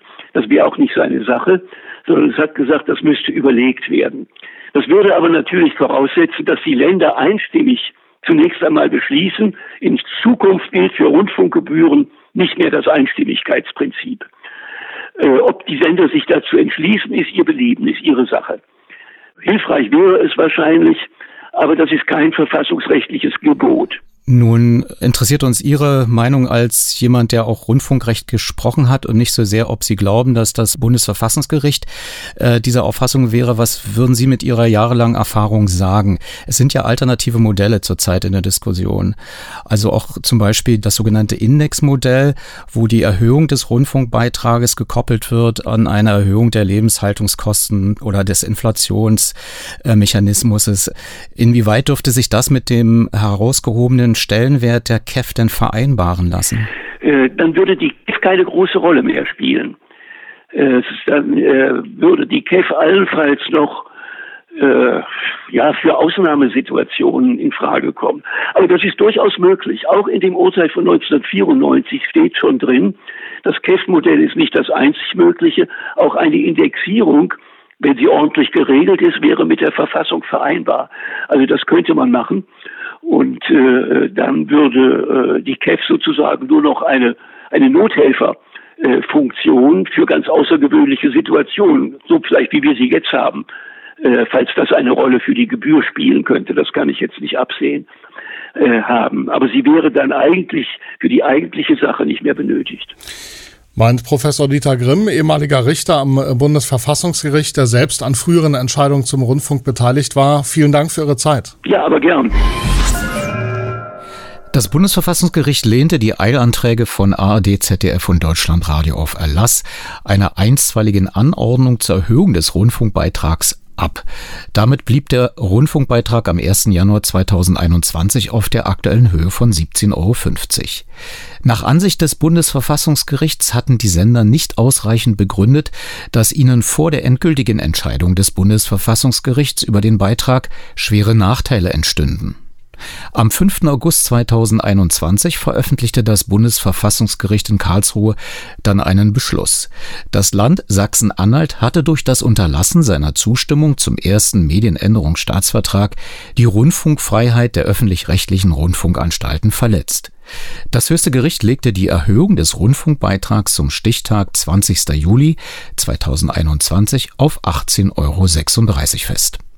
Und jetzt, wie angekündigt, ein Zeitsprung von rund 50 Jahren in die Sendung Pro und Contra der ARD vom 30. August 1973, 22 Uhr. Anlässlich der Eröffnung der internationalen Funkausstellung in Berlin bleiben wir beim Thema Rundfunk. Der Südfunk Stuttgart überträgt aus einem Studio des Senders Freies Berlin eine Pro- und Kontradiskussion, die sich mit der geplanten Gebührenerhöhung für Rundfunk und Fernsehen beschäftigt. Pro und Contra. Heute reicht die Gebührenerhöhung. Die Anwälte in unserem Streitgespräch für das Pro Helmut Markwort, Chefredakteur der Programmzeitschrift Gong. Für das Contra Johannes Groß, Chefredakteur der Deutschen Welle. Sachverständige im Kreuzverhör Dr. Ernst Gottfried Marenholz, Staatssekretär in der Niedersächsischen Staatskanzlei, Professor Dr. Hans Bausch, Intendant des Süddeutschen Rundfunks, Dr. Johannes Binkowski, Präsident des Bundesverbandes Deutscher Zeitungsverleger, Günter Stephan, Bundesvorstandsmitglied des Deutschen Gewerkschaftsbundes. Das Publikum, interessierte Rundfunkhörer und Fernsehzuschauer aus Berlin. Die Jury, 25 Männer und Frauen, einzeln und zufällig nach dem Berliner Telefonbuch angerufen mit der Bitte, hier abzustimmen. Reicht die Gebührenerhöhung? Pro und Contra. Leitung der Sendung Emil Obermann. Guten Abend, verehrte Zuschauer. Die Zukunft hängt auch bei Funk und Fernsehen ganz banal am lieben Geld. Es reizt gerade heute Abend darüber zu diskutieren, wie es weitergehen kann und weitergehen soll mit den Rundfunkgebühren, die Sie zahlen müssen und die die Einnahmen sind, mit denen Hörfunk und Fernsehen ihre Programme finanzieren. Eine neue Gebührenerhöhung steht ab 1974 ins Haus. Ob sie ausreicht oder ob sie gar noch höher sein sollte, darüber gibt es nach wie vor ein kräftiges Pro und Contra. Bis Ende 69, ich darf das in Ihr Gedächtnis zurückholen, hatte der Hörfunk jahrzehntelang zwei Mark gekostet, das Fernsehen fünf Mark. Seit 1970 zahlen Sie 8,50 Mark für alle Programme, 50 Pfennig fürs Radio und für den Bildschirm eine Mark mehr. Sehr bald war jedoch vorauszuahnen, dass die Gebühr 70 keine Gebühr für Jahrzehnte sein würde. Die allgemeine Preis-Lohn-Kostenentwicklung traf auch den Rundfunk mit voller Wucht. Dazu kommt, dass der Zuwachs an gebührenzahlenden Rundfunk- und Fernsehteilnehmern immer geringer wird. Die Haushalte sind weitgehend versorgt. Bei den Sendern tauchte das Gespenst der roten Zahlen auf. Die Intendanten wandten sich an die Ministerpräsidenten der Länder, legten ihre Karten auf den Tisch und kamen zu dem Schluss, die Gesamtgebühr für Hörfunk und Fernsehen solle in Zukunft 12 Mark betragen. Nachdem die Ministerpräsidenten ihrerseits die Rundfunkeinnahme-Kostensituation durchleuchtet hatten, fassten sie am 5. Juli den Beschluss, 10 Mark 50 seien genug. Gewiss erforderlich, aber auch ausreichend, um den Finanzbedarf der Rundfunkanstalten bis einschließlich 1977 zu decken. Ein Kompromiss, 11 Mark, war am Widerstand einiger Länder gescheitert, wohl weil sie in den Zukunftsrechnungen von ARD und ZDF noch viel Luft wittern, einen gewissen finanziellen Druck für nützlich, ja für notwendig halten. Die Ministerpräsidenten verbinden nun ihre Festlegung auf 10 Mark 50, die politisch, auch stabilitätspolitisch gemeint ist, mit einer Reihe von Auflagen, von Sparauflagen. Verbesserter Finanzausgleich zwischen den großen und den kleinen Sendern, Rationalisierung äußerste Wirtschaftlichkeit, noch mehr Programmaustausch, Überprüfung der Honorare, vor allem der sogenannten Starkgagen, Altersversorgung in Kombination mit der Presse und manches andere mehr. Das Fazit? Die Rundfunkanstalten sollen instand gesetzt werden, die ihnen zugewiesenen Aufgaben zu erfüllen. Genau bei dieser Generalformel der Ministerpräsidenten geht der Streit weiter. Ist eine solche Aufgabenerfüllung mit 10 Mark 50 Gebühr bis 1977, also volle vier Jahre lang möglich? Pro und Contra. Bei aller Bereitschaft, die Auflagen zu erfüllen, erklären die Intendanten nun rundheraus, die Erhöhung werde vielleicht zwei, keinesfalls jedoch vier Jahre reichen. Es sei denn, man nehme Leistungsminderungen in Kauf. Umfang, Vielfalt, ja Qualität der Programme müssten in Gefahr geraten. Gewiss, der Rundfunk sei billiger zu machen, aber das gehe unweigerlich auf Kosten der kulturellen Substanz. Und wer definiert eigentlich im Streitfall, welche Aufgaben der Rundfunk wirklich hat? Könnte nicht aus dem staatlichen Druck auf die Finanzen leicht ein Druck auf die Programme werden? Kompliziert wird die Lage zusätzlich durch anhängige Prozesse über die ZDF eine runde Milliarde D-Mark zusätzlich aufzubringen. Mein Vorschlag ist, diesen speziellen Punkt in unserer Diskussion auszuklammern, weil er das Grundproblem überhaupt nicht verändert und die Anwälte dieser Sendung sind mit diesem Ausklammern einverstanden. Und nun meine Pro- und Kontrafrage an die Jury zur Eröffnungsabstimmung. Wer mit den Ministerpräsidenten meint, die Erhöhung der Rundfunk- und Fernsehgebühren um 2 Mark 50, um 2 Mark auf 10 Mark 50 sei ausreichend zur Erfüllung der Aufgaben der Rundfunkanstalten bis zum Jahre 1977, der stimme mit Pro. Wer mit ARD und ZDF meint, diese Erhöhung werde keinesfalls für volle vier Jahre ausreichen, Umfang, Vielfalt, Qualität der Programme seien in Gefahr, abgebaut zu werden, der stimme mit Kontra. Und nun bitte die Eingangsabstimmung. Haben Sie alle abgestimmt? Ihren Knopf gedrückt?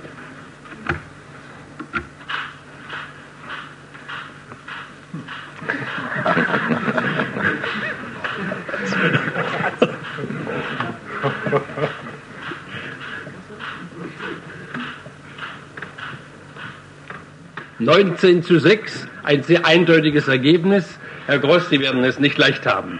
Wir können nun mit den Plädoyers beginnen. Das Pro vertritt Helmut Markwort, Chefredakteur der Programmzeitschrift Gong. Meine sehr geehrten Damen und Herren, jahrelang haben die deutschen Rundfunkanstalten aus dem Vollen großzügig wirtschaften können. Sie haben zig Millionen für fremde, programmfremde Zwecke ausgegeben, sie haben klotzig gebaut und ihr Personal vermehrt. Dafür wird uns jetzt die Quittung präsentiert. Nach dem Willen der Intendanten sollen wir 12 Mark Rundfunkgebühr im Monat zahlen. Eine solch beispiellose Erhöhung um 42 Prozent ist aber nicht gerechtfertigt. Schon häufig haben Landesrechnungshöfe den Sendern schwerwiegende Verstöße gegen Sparsamkeit und Wirtschaftlichkeit vorgehalten. Diese Rügen wurden jetzt bekräftigt. Die Expertenkommission der Ministerpräsidenten hat gegen die Anstalten einen harten Vorwurf formuliert. Er lautet unmissverständlich, unvollständige und wirtschaftlich problematische Planung. Ihr Fazit ist genauso klar. Eine Gebührenerhöhung auf 10 Mark 50 reicht. Die Finanzexperten haben vorgerechnet und nachgewiesen, dass mit zweieinhalb Milliarden pro Jahr der Finanzbedarf der Sender bis 1977 ausreichend gedeckt ist. Bevor dann wieder mehr Geld gefordert wird, braucht aber unser Rundfunksystem eine Reform an Haupt und Gliedern. Wir bezahlen in der ARD neun Sender mit neunmal Verwaltung, neunmal Technik und neunmal Redaktionsbürokratie.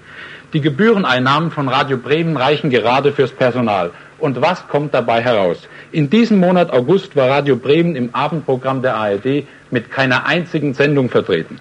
Im September besteht der Bremer Beitrag zur kulturellen Vielfalt aus genau zwei 45-Minuten-Sendungen. Wir bekommen abends den Lebenslauf eines Tippelbruders zu sehen und an einem Nachmittag eine Schlagersendung. Und diese zweite ist noch eine Wiederholung. Punkt zwei einer notwendigen Reform ist der Hörfunk. Während wir hier diskutieren, strahlen die Sender der ARD sage und schreibe 23 Hörfunkprogramme aus. Dabei habe ich Rias und Deutschlandfunk mit drei Programmen noch nicht einmal mitgerechnet. Dies ist ein teurer und einsamer Weltrekord. Einige dieser Programme senden nahezu unter Ausschluss der Öffentlichkeit. Da gibt es höhere Beteiligungen zwischen 0,3 und 0,0 Prozent. Der Hörer bekäme nach meiner Meinung mehr geboten für seine Gebühren, wenn es mehr Programme, wenn es weniger Programme gäbe, die dafür aber überall zu empfangen wären. Als nächstes nenne ich die dritten Programme. Sie kosten über 200 Millionen Mark im Jahr, aber ihre Sehbeteiligung ist so gering, dass sie oft gar nicht gemessen werden kann. Viele Millionen wären hier zu sparen, wenn die fünf dritten Programme besser untereinander austauschen würden, aber 60 Prozent der austauschfähigen Programme werden gar nicht ausgetauscht. Damit verschwinden viele gute und kostenlose Programme ungesehen ins Archiv für die meisten Länder, nachdem sie vielleicht in Hessen zwischen Kassel und Darmstadt von ein paar Leuten gesehen worden sind. Zum Schluss noch eine Zahl. Die ARD gibt fast die Hälfte ihrer Einnahmen nur für Personal aus. Dazu zitiere ich einen Kenner der ARD, den früheren Chefredakteur und Korrespondenten, den heutigen Intendanten Klaus Bölling. Er hat gesagt, da sitzen in den Funkhäusern kriegsstarke Kompanien von Leuten, die nichts gemacht haben als Sitzkarrieren mit turnusmäßiger Gehaltserhöhung. Dies alles, meine Damen und Herren, muss reformiert und rationalisiert werden, bevor der Gebührenzahler noch einmal zur Kasse gebeten werden darf.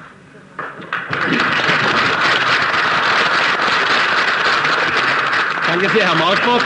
Und nun das Kontraplädoyer Johannes Koss, Chefredakteur der Deutschen Welle. Die Deutsche Welle ist zwar Mitglied der ARD, ich möchte das doch noch sagen, jedoch wird die, die Deutsche Welle nicht aus Gebühren finanziert. Dankeschön für diesen mich hier einigermaßen salvierenden Hinweis. Meine sehr verehrten Damen und Herren, insbesondere der Jury, ich finde, dass Sie zu Anfang völlig richtig votiert haben. Wie ein normaler Mensch in Ihrer Mehrheit aufgefordert, auf die Frage zu antworten, wollen wir für irgendetwas mehr bezahlen oder weniger, antwortet er instinktiv und natürlicherweise, nein, ich möchte nicht für etwas, was ich ohne dies zu einem bestimmten Preis jetzt schon bekomme, künftig hin mehr zahlen und unter Umständen noch mehr, als die Ministerpräsidenten verabschiedet haben. Und es mag Sie auf den ersten Blick auch beeindruckt haben, was Herr Marquardt zur Unterstützung dieses Pro-Votums ausgeführt hat. Nur sollte man eines dabei nicht außer Acht lassen. Herr Marquardt hat nicht eigentlich das Pro begründet, sondern er hat, nicht, er hat auch nicht den Beschluss der Ministerpräsidenten eigentlich verteidigt, sondern er hat eine Anklagerede an die Adresse der Ministerpräsidenten gehalten. Er hat nämlich unser Rundfunksystem, für das der Rundfunk selber gar nichts kann, summarisch angegriffen. Er ist der Meinung, wir produzieren zu viel Hörfunkprogramme in Deutschland.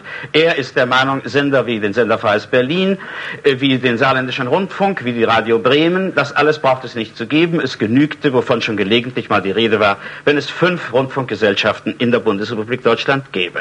Darüber kann man in der Tat diskutieren. Nur eben nicht mit den Ministerpräsidenten, die eben jetzt über die Gebührenerhöhung befunden haben.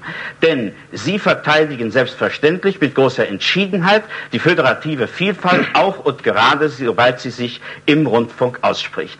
Also dieser ganze Teil der Darlegungen gehört nicht in diesen Saal, sondern gehört vor die Ministerpräsidentenkonferenz. Nun, worum geht es bei unserer heutigen Abendunterhaltung? Es geht um zweierlei. Einmal, der Sache nach, geht es um einen Streit um 50 Pfennig pro Monat. Das ist die aktuelle Differenz zwischen der Auffassung der ARD-Intendanten und des ZDF-Intendanten und den Ministerpräsidenten. Soll man 10 Mark 50 bewilligen, wie die Ministerpräsidenten gesagt haben, oder stattdessen 11 Mark?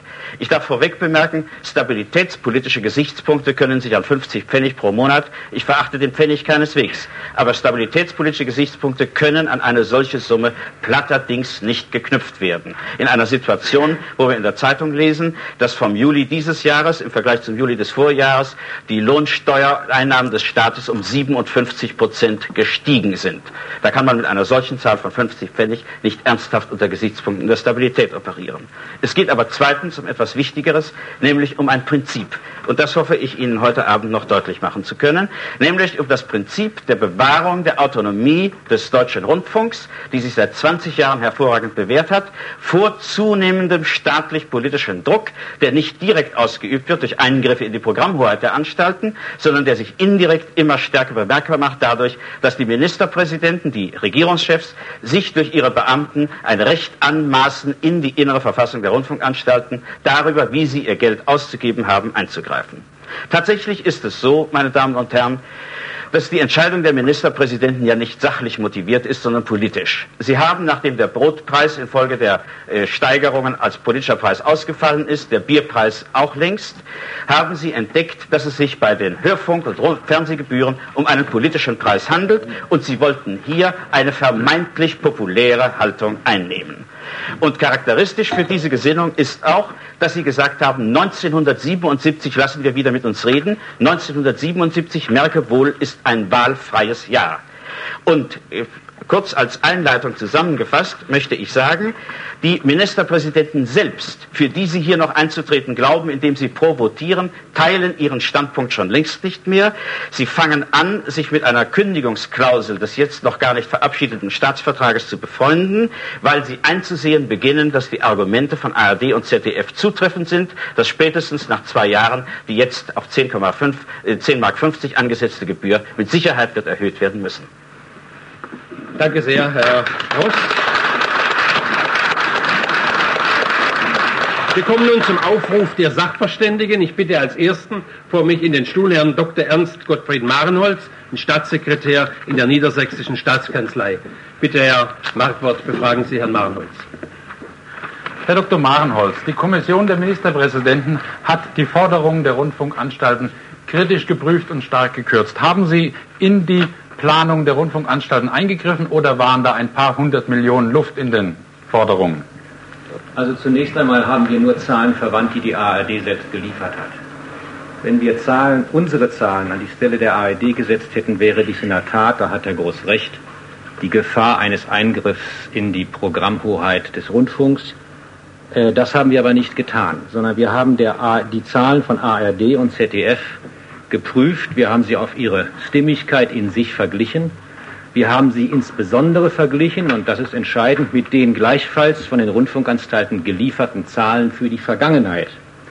Und aufgrund dieses Ergebnisses sind wir allerdings zu der Auffassung gekommen, dass in der Forderung der Intendanten zu viel Luft ist.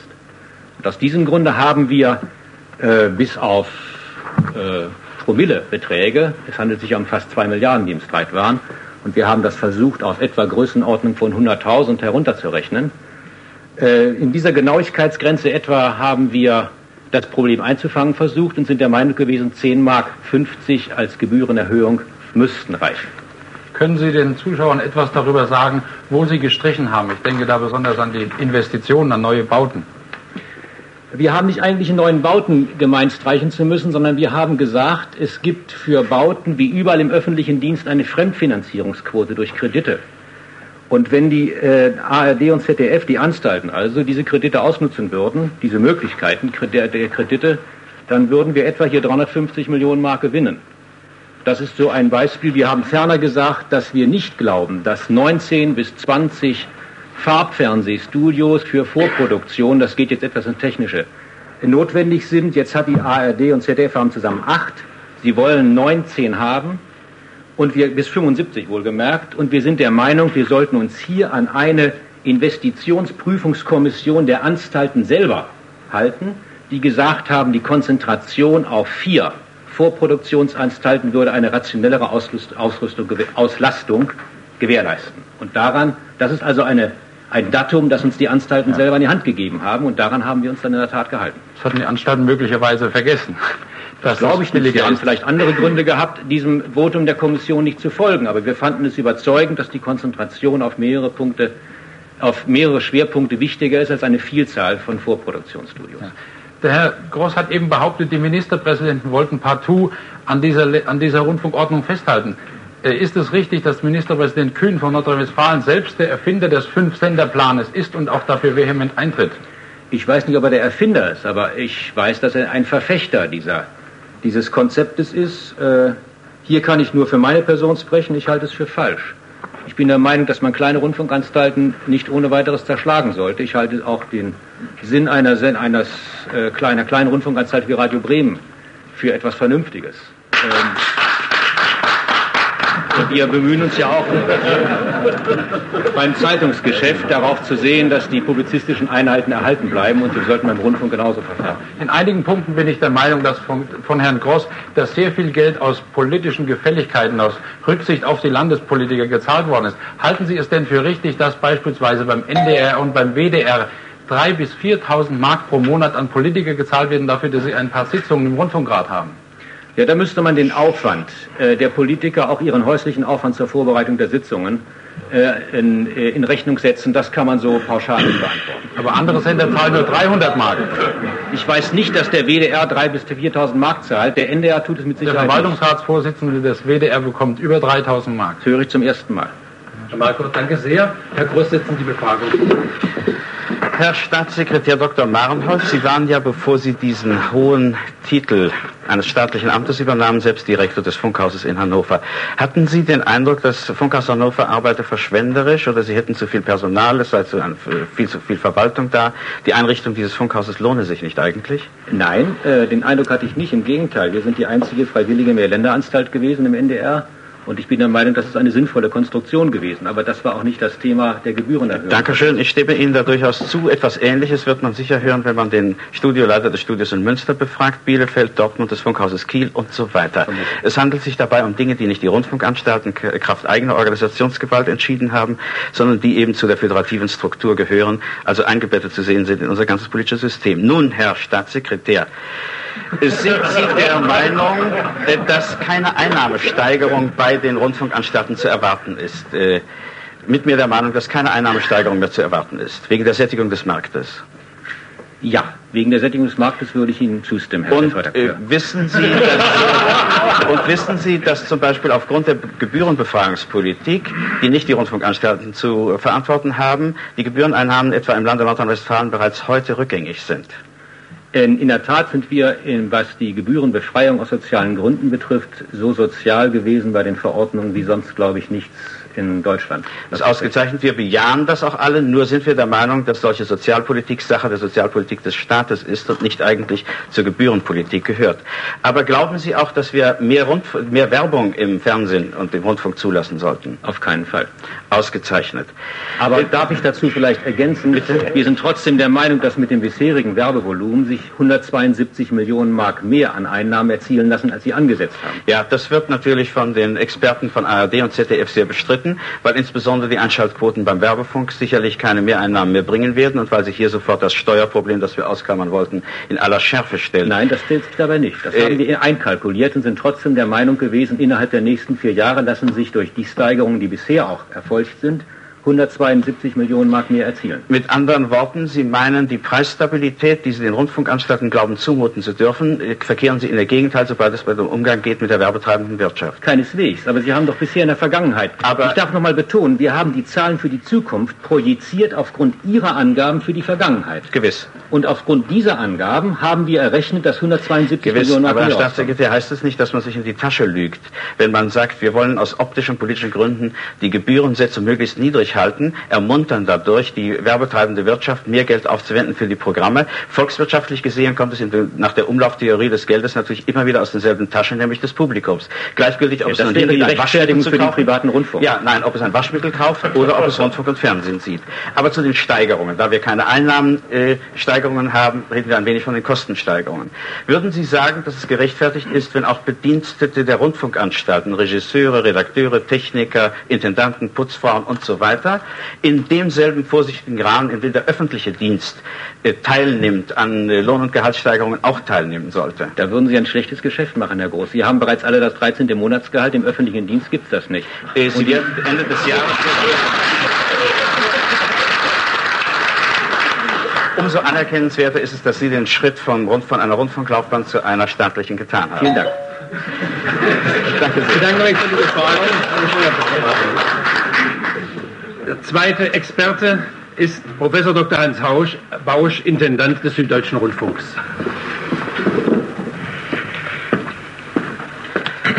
Herr Bausch, warum sind die Gebühren nicht ausreichend? Sie sind nicht ausreichend wegen der Kostensteigerungen, wegen des Ausbleibens erhöhter Einnahmen durch den Zuwachs an Teilnehmern und durch die ungeheuren Mehrforderungen der Bundespost, die von 1973 an absolut kostendeckende Preise verlangt. Äh, wie viel zahlt äh, ARD und ZDF im Augenblick etwa an die Bundespost? 380 Millionen im Jahr. Letztes Jahr dieses Jahr müssen wir mindestens 500 Millionen bezahlen.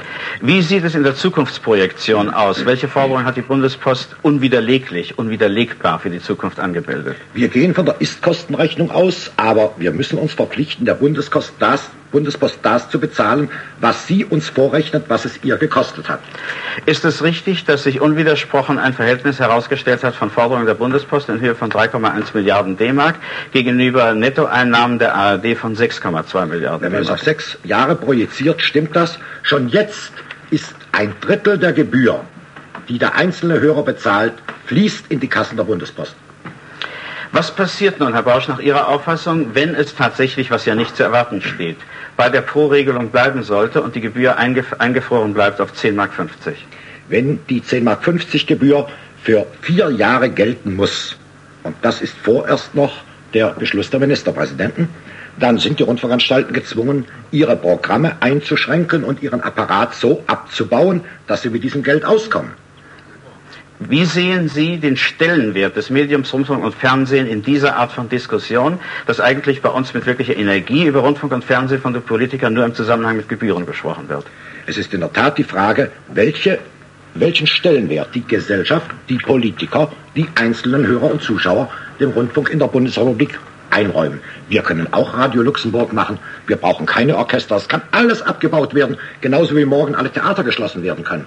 Wir können den technischen Fortschritt einstellen und das den Japanern überlassen. Aber es kommt darauf an, welchen Rang wir dem deutschen Rundfunk in unserer Gesellschaft geben. Sehen Sie eine wirkliche Gefahr für die Autonomie des deutschen Rundfunks, für das ihn beherrschende Prinzip der Staatsfreiheit, wenn dieser Entwicklung nicht Einhalt geboten wird, dass die Ministerpräsidenten in bestimmten äh, Zeitabständen gegen die äh, Wünsche des Rundfunks und äh, gegen die nachgewiesenen Wünsche von Rundfunk und Fernsehen Gebührenentscheidungen treffen? Aber natürlich, wenn man uns den Brotkorb höher hängt, sind wir nicht mehr unabhängig. Äh, Herr Bausch, Sie haben in Veröffentlichung darauf hingewiesen, und ich greife damit eine Bemerkung von Herrn Marquardt über die Hörfunkkosten auf, dass wir uns den Luxus eines so differenzierten Hörfunksystems erlauben und haben das in Beziehung gesetzt zu anderen Kosten. Welche Kosten waren das? Wir haben im letzten Jahr für den Hörfunk 570 Millionen Mark eingenommen. Von diesen 570 Millionen waren 20 Prozent an die Bundespost abzuführen. Vergleich für Theater in Deutschland werden an staatlichen Subventionen mehr als 600 Millionen Mark bezahlt und für die Subvention für den Postzeitungsdienst, damit die Illustrierten und Magazine in die Häuser geschickt werden können, werden 630 Millionen im Jahr ausgegeben. Und obendrein muss man eine Theaterkarte und eine Zeitschrift auch noch bezahlen. So ist es. Äh, Herr Borsch, sind Sie persönlich davon überzeugt, dass es bei der jetzigen These von 10,50 Mark, bei dem jetzigen Satz von 10,50 Mark bleiben wird oder dass die Ministerpräsidenten sich eines Besseren besinnen werden? Ich bin überzeugt, dass es bei 10,50 Mark bleiben wird. Ich bin aber auch überzeugt, dass wir ganz entschieden nachweisen können, dass das höchstens für zwei Jahre reicht. Dankeschön, Herr Bausch. Herr Marquardt, letztliche Frage. Herr Dr. Bausch, Sie bauen in Stuttgart für 100 Millionen Mark ein neues Funk- und Verwaltungsgebäude, obwohl 100 Kilometer weiter in Baden-Baden eine komplette Funkstadt steht. Nun hat Ihr Ministerpräsident Filbinger Ihnen einen Brief geschrieben und Sie mehrfach aufgefordert, mit diesem Bau doch zu warten, bis der Rundfunk im Südwesten neu geregelt ist. Warum haben Sie dieser Empfehlung, die Geld gespart hätte, nicht entsprochen? Weil wir unter völlig unzureichenden technischen Bedingungen untergebracht sind weil wir nicht mehr arbeiten könnten in einem oder in zwei Jahren und weil der Süddeutsche Rundfunk die einzige Rundfunkanstalt in der Bundesrepublik ist, die nicht ein für Zwecke des Hörfunks gebautes Haus besitzt, sondern ein altes, umgebautes Telegrafenbauamt. Die Aufsichtsgremien des Süddeutschen Rundfunks, nicht der selbstherrliche Intendant, haben entschieden, es muss jetzt gebaut werden, weil es auf lange Sicht gesehen rationeller und billiger ist, als zerstreut über die Stadt in angemieteten Räumen unzureichend produzieren zu müssen. Nun ist aber Folgendes passiert. Während Sie gebaut haben, hat Ihr Nachbarsund der Südwestfunk, um viel mehr Geld zu sparen, im äh, Zusammenhang mit seinen Gremien Ihnen vorgeschlagen, das zweite und das dritte Hörfunkprogramm gemeinsam zu produzieren. Das haben Sie abgelehnt. Wenn Sie es angenommen hätten, hätten Sie wahrscheinlich nicht so hoch bauen müssen. Aber keine Spur. Äh, es geht doch nicht daran, dass man Rundfunkanstalten bestehen lässt, drei Rundfunkanstalten bestehen lässt, nur noch ein Programm macht. Vernünftiger wäre es, eine Rundfunkanstalt zu machen und drei Programme. Ja, warum treten Sie nicht dafür ein? Ich bin ewig dafür eingetreten. Die Politiker sind nicht in der Lage, das zu ändern, und zwar aus sehr wohlerwogenen, partikulären Erwägungen. Es ist nicht die Sache der Rundfunkanstalten, die Organisation zu bestimmen. Es sind die Ministerpräsidenten und die Landtage gewesen, die alle Landesrundfunkanstalten gegründet haben. Es sind die Ministerpräsidenten und die Landtage gewesen, die das zweite deutsche Fernsehen gegründet ich haben. Möchte gerne es ist der Frage Bundestag stellen. gewesen, der Deutsche Welle und Deutschlandfunk gegründet hat. Warum sollen jetzt die Aber Sie haben ständig Ihre Programme erweitert. Sie hatten keinen Auftrag, ein drittes Programm im Süddeutschen Rundfunk zu machen, was eine lächerliche Hörbeteiligung von zwei bis drei Prozent zurzeit Meinen hat. Sie jetzt Hörfunk oder Fernsehen? Hörfunk. Das sind ganz Ein neue Prozent? Zahlen. Ich nehme an, Sie kennen sie. Ich kenne sie. Ein Prozent Hörfunk Beteiligung im deutschen Süd, im, nur im Gebiet des Süddeutschen Rundfunks sind 50.000 Leute.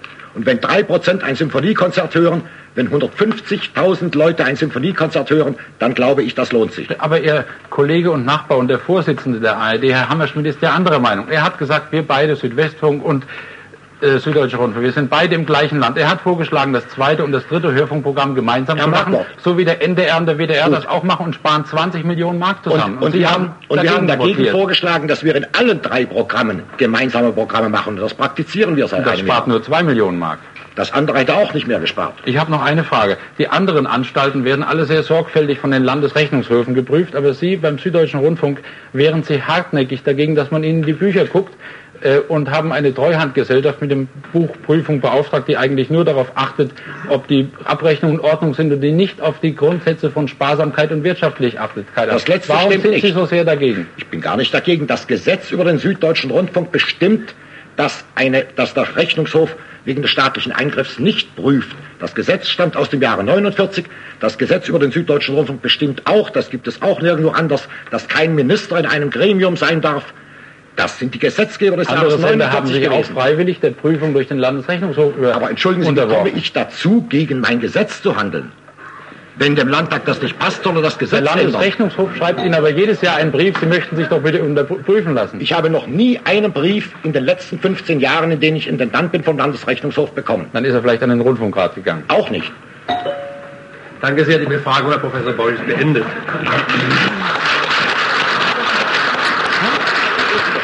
Nächste Experte, Dr. Johannes Binkowski, der Präsident des Bundesverbandes Deutscher Zeitungsverleger. Herr Dr. Binkowski, Sie sind Fernsehratsmitglied in der zentralen Anstalt Zweites Deutsches Fernsehen und haben da guten Einblick. Nun haben wir vorhin von Herrn Gross und von Herrn Dr. Bausch gehört, dass bei einer Zusammenlegung von Sendern möglicherweise die Vielfalt leidet, die innere Pluralität. Wie ist das denn bei diesem ZDF, was ja nur eine Anstalt ist, die bundesweit? Ist, gibt es da keine Vielfalt? Ich glaube, hier muss man auf Folgendes hinweisen. Hier ist natürlich ein Unterschied. Ich möchte Herrn Groß insofern, weil er wahrscheinlich diese Frage stellen wird, gleich entgegenkommen. Ein Unterschied zwischen Presse und Rundfunk. Im Rundfunk und im Fernsehen ist die innere Pluralität durch Staatsvertrag oder Gesetz garantiert. Das heißt, die Ausgeglichenheit des Programms und damit auch die Vielfalt der Meinungen, die selbstverständlich über den Bildschirm kommen. Es ist, wäre also so, wenn wir fünf Sender hätten, wären die vom Äh. Gesetz verpflichtet, innerhalb jeden Senders alle Meinungen zu Wort kommen zu lassen. Ja, glaube ich mit, mit absoluter Sicherheit. Wie stehen Sie selbst zu diesem Plan, der von Spitzenpolitikern der CDU und der SPD, von, zum Beispiel vom Ministerpräsident Kühn und vom Landtagspräsident der CDU in Nordrhein-Westfalen vertreten wird, statt dieses ewigen Übels von zwischen armen und reichen Sendern fünf leistungsstarke Sender zu bilden? Ich möchte mich jetzt auf die Zahl nicht festlegen, aber ich glaube, dass neun Rundfunkanstalten, die in der ARD zusammengeschlossen sind, besser arbeiten könnten und rationeller arbeiten könnten, wenn sie auf fünf, sechs oder ich weiß es nicht auf welche Zahl reduziert würden. Ich kann Ihnen eine Zahl sagen. Also es hat äh, im süddeutschen Raum sind einmal die drei Länderanstalten untersucht worden von der Michel-Kommission. Die hat den Vorschlag gemacht, unter Umständen äh, zwei Anstalten daraus zu machen. Das würde nach der Michel-Kommission, wenn ich die Zahl recht im Kopf habe, besagen eine Einsparung von, ich glaube, 1140 Personen. Wenn aus den drei Anstalten eine würde, würde die Zahl der Einsparungen auf etwa 1400 steigen. Und ich könnte mir also vorstellen, dass durchaus, ohne dass damit der Föderalismus in irgendeiner Weise tangiert würde, dass da durch eine Zusammenfassung der Anstalten wirklich rationell gespart werden könnte. Wie erklären Sie sich das plötzliche Defizit in den Kassen der Rundfunkanstalten? Die Industrie hatte schon im Jahre 1950 ausgerechnet, dass wir jetzt Anfang der 70er Jahre eine Marktsättigung haben würden, aber die Rundfunkanstalten haben jetzt erst plötzlich dieses Defizit entdeckt und haben offenbar in den sieben fetten Jahren nicht für die sieben mageren Jahre geplant.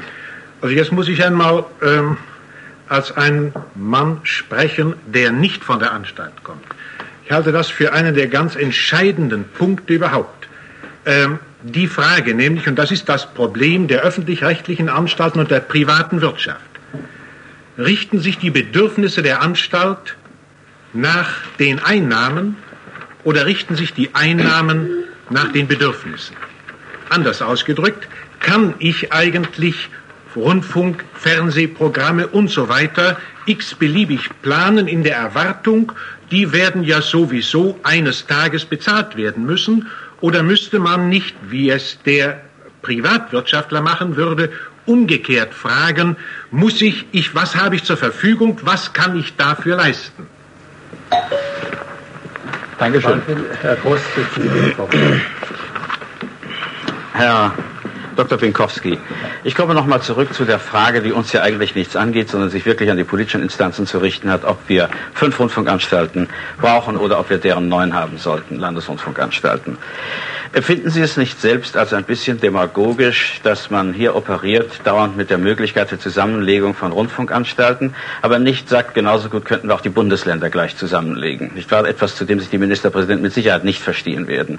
Weshalb sollen, sollen man, könnte man doch denken, braucht Deutschland neun Landtage, neun Ministerpräsidenten, neun Kabinette? Es sind ja noch mehr. Wir gehen ja aus von der, wir berücksichtigen dabei nicht, dass wir eine Dreiländeranstalt dabei haben.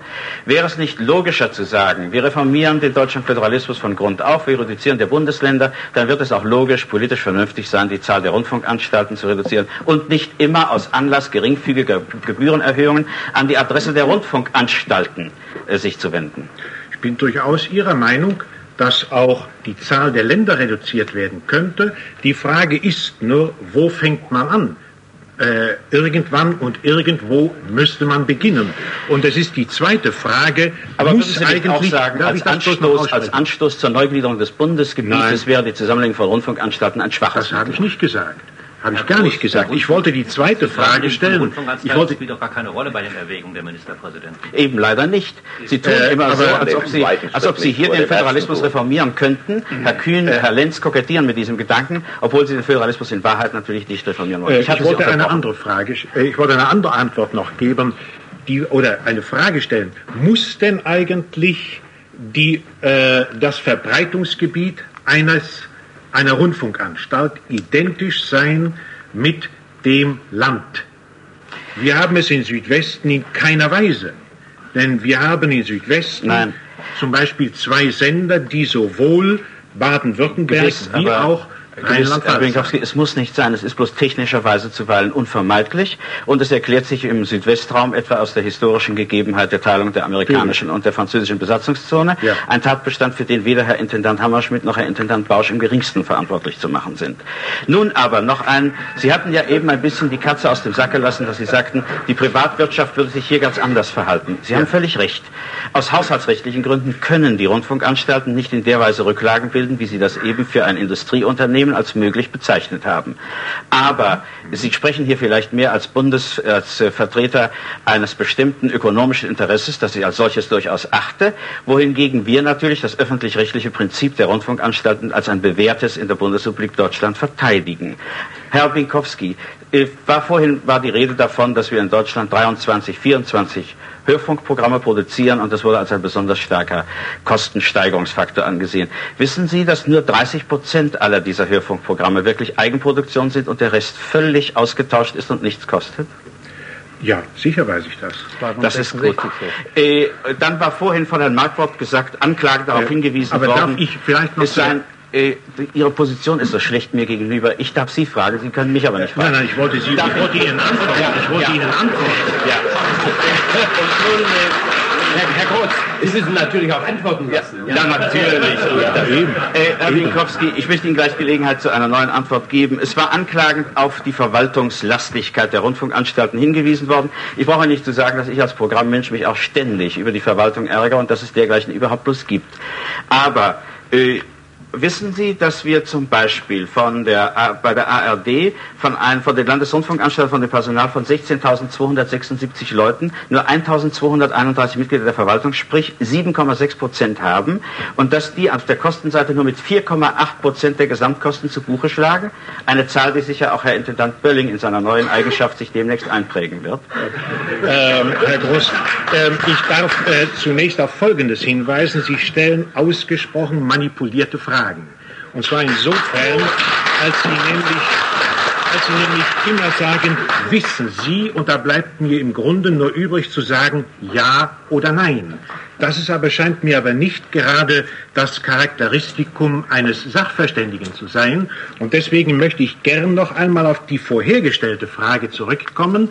Ähm, Herr Obermann sagte ja, dass ich das Recht habe, wenigstens zu antworten. äh, und da meine ich, Sie haben mit Recht gesagt, äh, die öffentlich-rechtlichen Anstalten haben ein ganz anderes Prinzip als die Privatwirtschaft. Und genau das scheint für mich oder ist für mich der Punkt. Hier ist nämlich der Etatismus im Grunde da. Das heißt, ich habe Einnahmen für ein Jahr, die muss ich im Grunde am Schluss des Jahres ausgegeben haben. Äh, und das entspricht dem gesunden wirtschaftlichen Prinzip in gar keiner Weise. Danke sehr, Herr Dr. Binkowski. Diese, diese, Befragung hat die doppelte Zeit gekostet. Ach, auch dank Ihrer großartigen Befragungsmethode. Der letzte Sachverständige, Günter Stephan, Bundesvorstandsmitglied des Deutschen Gewerkschaftsbundes. Bitte sehr, Herr Groß. Herr Stefan, Sie sind schon hier eingeführt worden als Mitglied des Bundesvorstandes des DGB. Wie kommt es eigentlich, dass Sie auf dieser Bank sitzen, die sich doch für eine Gebührenerhöhung ausspricht? Es wäre sicher populärer und es wäre auch bequemer, auf der anderen Seite zu sitzen. Aber es ist fairer und ich glaube, es ist richtiger, dem Zuschauer zu sagen, was ihn erwartet. Denn wir können davon ausgehen, dass pfeifen die Spatzen von den Dächern zwischen Kiel und Konstanz dass die Ministerpräsidenten am 20. dieses Monats, und wir könnten ja da ganz schön einmal eine Erfolgskontrolle einführen, Herr Obermann, bei ihrer nächsten Konferenz die Gebührenklausel insofern abändern werden, als sie die Laufzeit auf zwei Jahre festsetzen werden. Und dann ist es mir schon lieber, für vier Jahre 11 Mark zu zahlen, nämlich 50, wenn nicht mehr, statt ab 1975 dann 13 oder 14 Mark zu zahlen. Das wird nämlich dann ins Gespräch kommen. Herr Stefan, vorhin war von Herrn Marenholz auf, die, auf den einen Einwand der Sachverständigenkommission der Ministerpräsidenten hingewiesen worden, wonach die Zahlen der ARD korrektierbedürftig seien. Der Hinweis nämlich darauf, die Rundfunkanstalten könnten doch auch wie die gewerbetreibende Wirtschaft für ihre Investitionen Kredite aufnehmen. Ist das zutreffend? Ja, 350 Millionen sind vorgesehen in diesem Papier der Ministerpräsidenten. Und ich muss hier nur die Frage stellen, wer soll diese Kredite geben? Wahrscheinlich die deutschen Großbanken. Was die damit anfangen werden, das erleben wir ja ständig bei dem Stimmrecht bei Wirtschaftsunternehmen. Aber eine andere Geschichte. Für diese Kredite in dieser Höhe von 350 Millionen Mark sind keine Zinsen und keine Tilgungsbeträge vorgesehen. Und man kann sich ja ausrechnen, was auf den Zuschauer zukommt, wenn diese Tilgungs- und diese Zinsenbeträge gezahlt werden müssen. Sehe ich das richtig, dass anders als in der Industrie diese Investitionen sich ja nicht von sich selbst in Gewinn umsetzen, sondern wieder nur aus den, aus den Gebühreneinnahmen würden finanziert werden müssen? Aber selbstverständlich. Äh, dann haben die Ministerpräsidenten ihre Zuflucht genommen bei der Zurückweisung oder Korrektur der ARD-Zahlen zur sogenannten Saldierungstheorie. Das heißt, sie haben festgestellt, gewisse Anhebungen der Personalkosten seien zwar unvermeidlich, etwa so wie das auch beim öffentlichen Dienst der Fall ist, aber Kraft der Saldierungstheorie seien die auf andere Weise wieder einzubringen. Was halten Sie als Gewerkschaftler von einer solchen Saldierungstheorie? Das sind doch windige Rechenkunststückchen. Das muss ich einmal in aller Deutlichkeit sagen, dass man hier Geld hereinmanipuliert, wo einfach keins vorhanden ist und nun glaubt, mit irgendwelchen fiktiven Zahlen, die äh, in dieser äh, Gebührenkommission erarbeitet worden sind, diese Probleme aus der Welt zu schaffen. Da ist einfach nichts drin.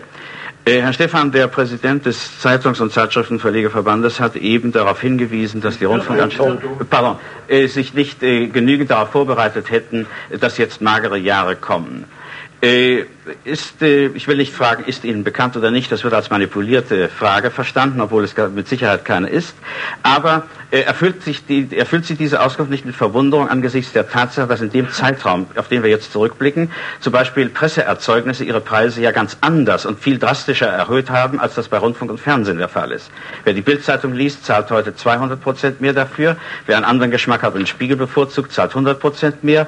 Äh, wer eine Eintrittskarte für Theater haben will, für Fußballspiel von Bayern München, zahlt 100 Prozent mehr und so weiter und so weiter. Halten Sie eine Auskunft für sachdienlich, die auf der einen Seite zugibt, dass die Preise für Informationsprodukte, soweit sie gedruckt sind, ohne weiteres steigen können und sich dem Markt anpassen, dass aber alle diese Gesetze außer Kraft treten müssen, sobald es sich um öffentlich-rechtlich produzierte Rundfunk- und Fernsehsendungen handelt. Hier wird äh, mit zwei Maßstäben gemessen. Das ist ganz klar. Und ich möchte auch noch eine Bemerkung machen. Die deutschen Rundfunk- und Fernsehanstalten sind besser als ihre Kritiker und auch die Programme. Und ich glaube auch die deutschen Zuschauer, wenn man sie aufklärt, sind besser als ihr Ruf. Danke sehr. Danke sehr.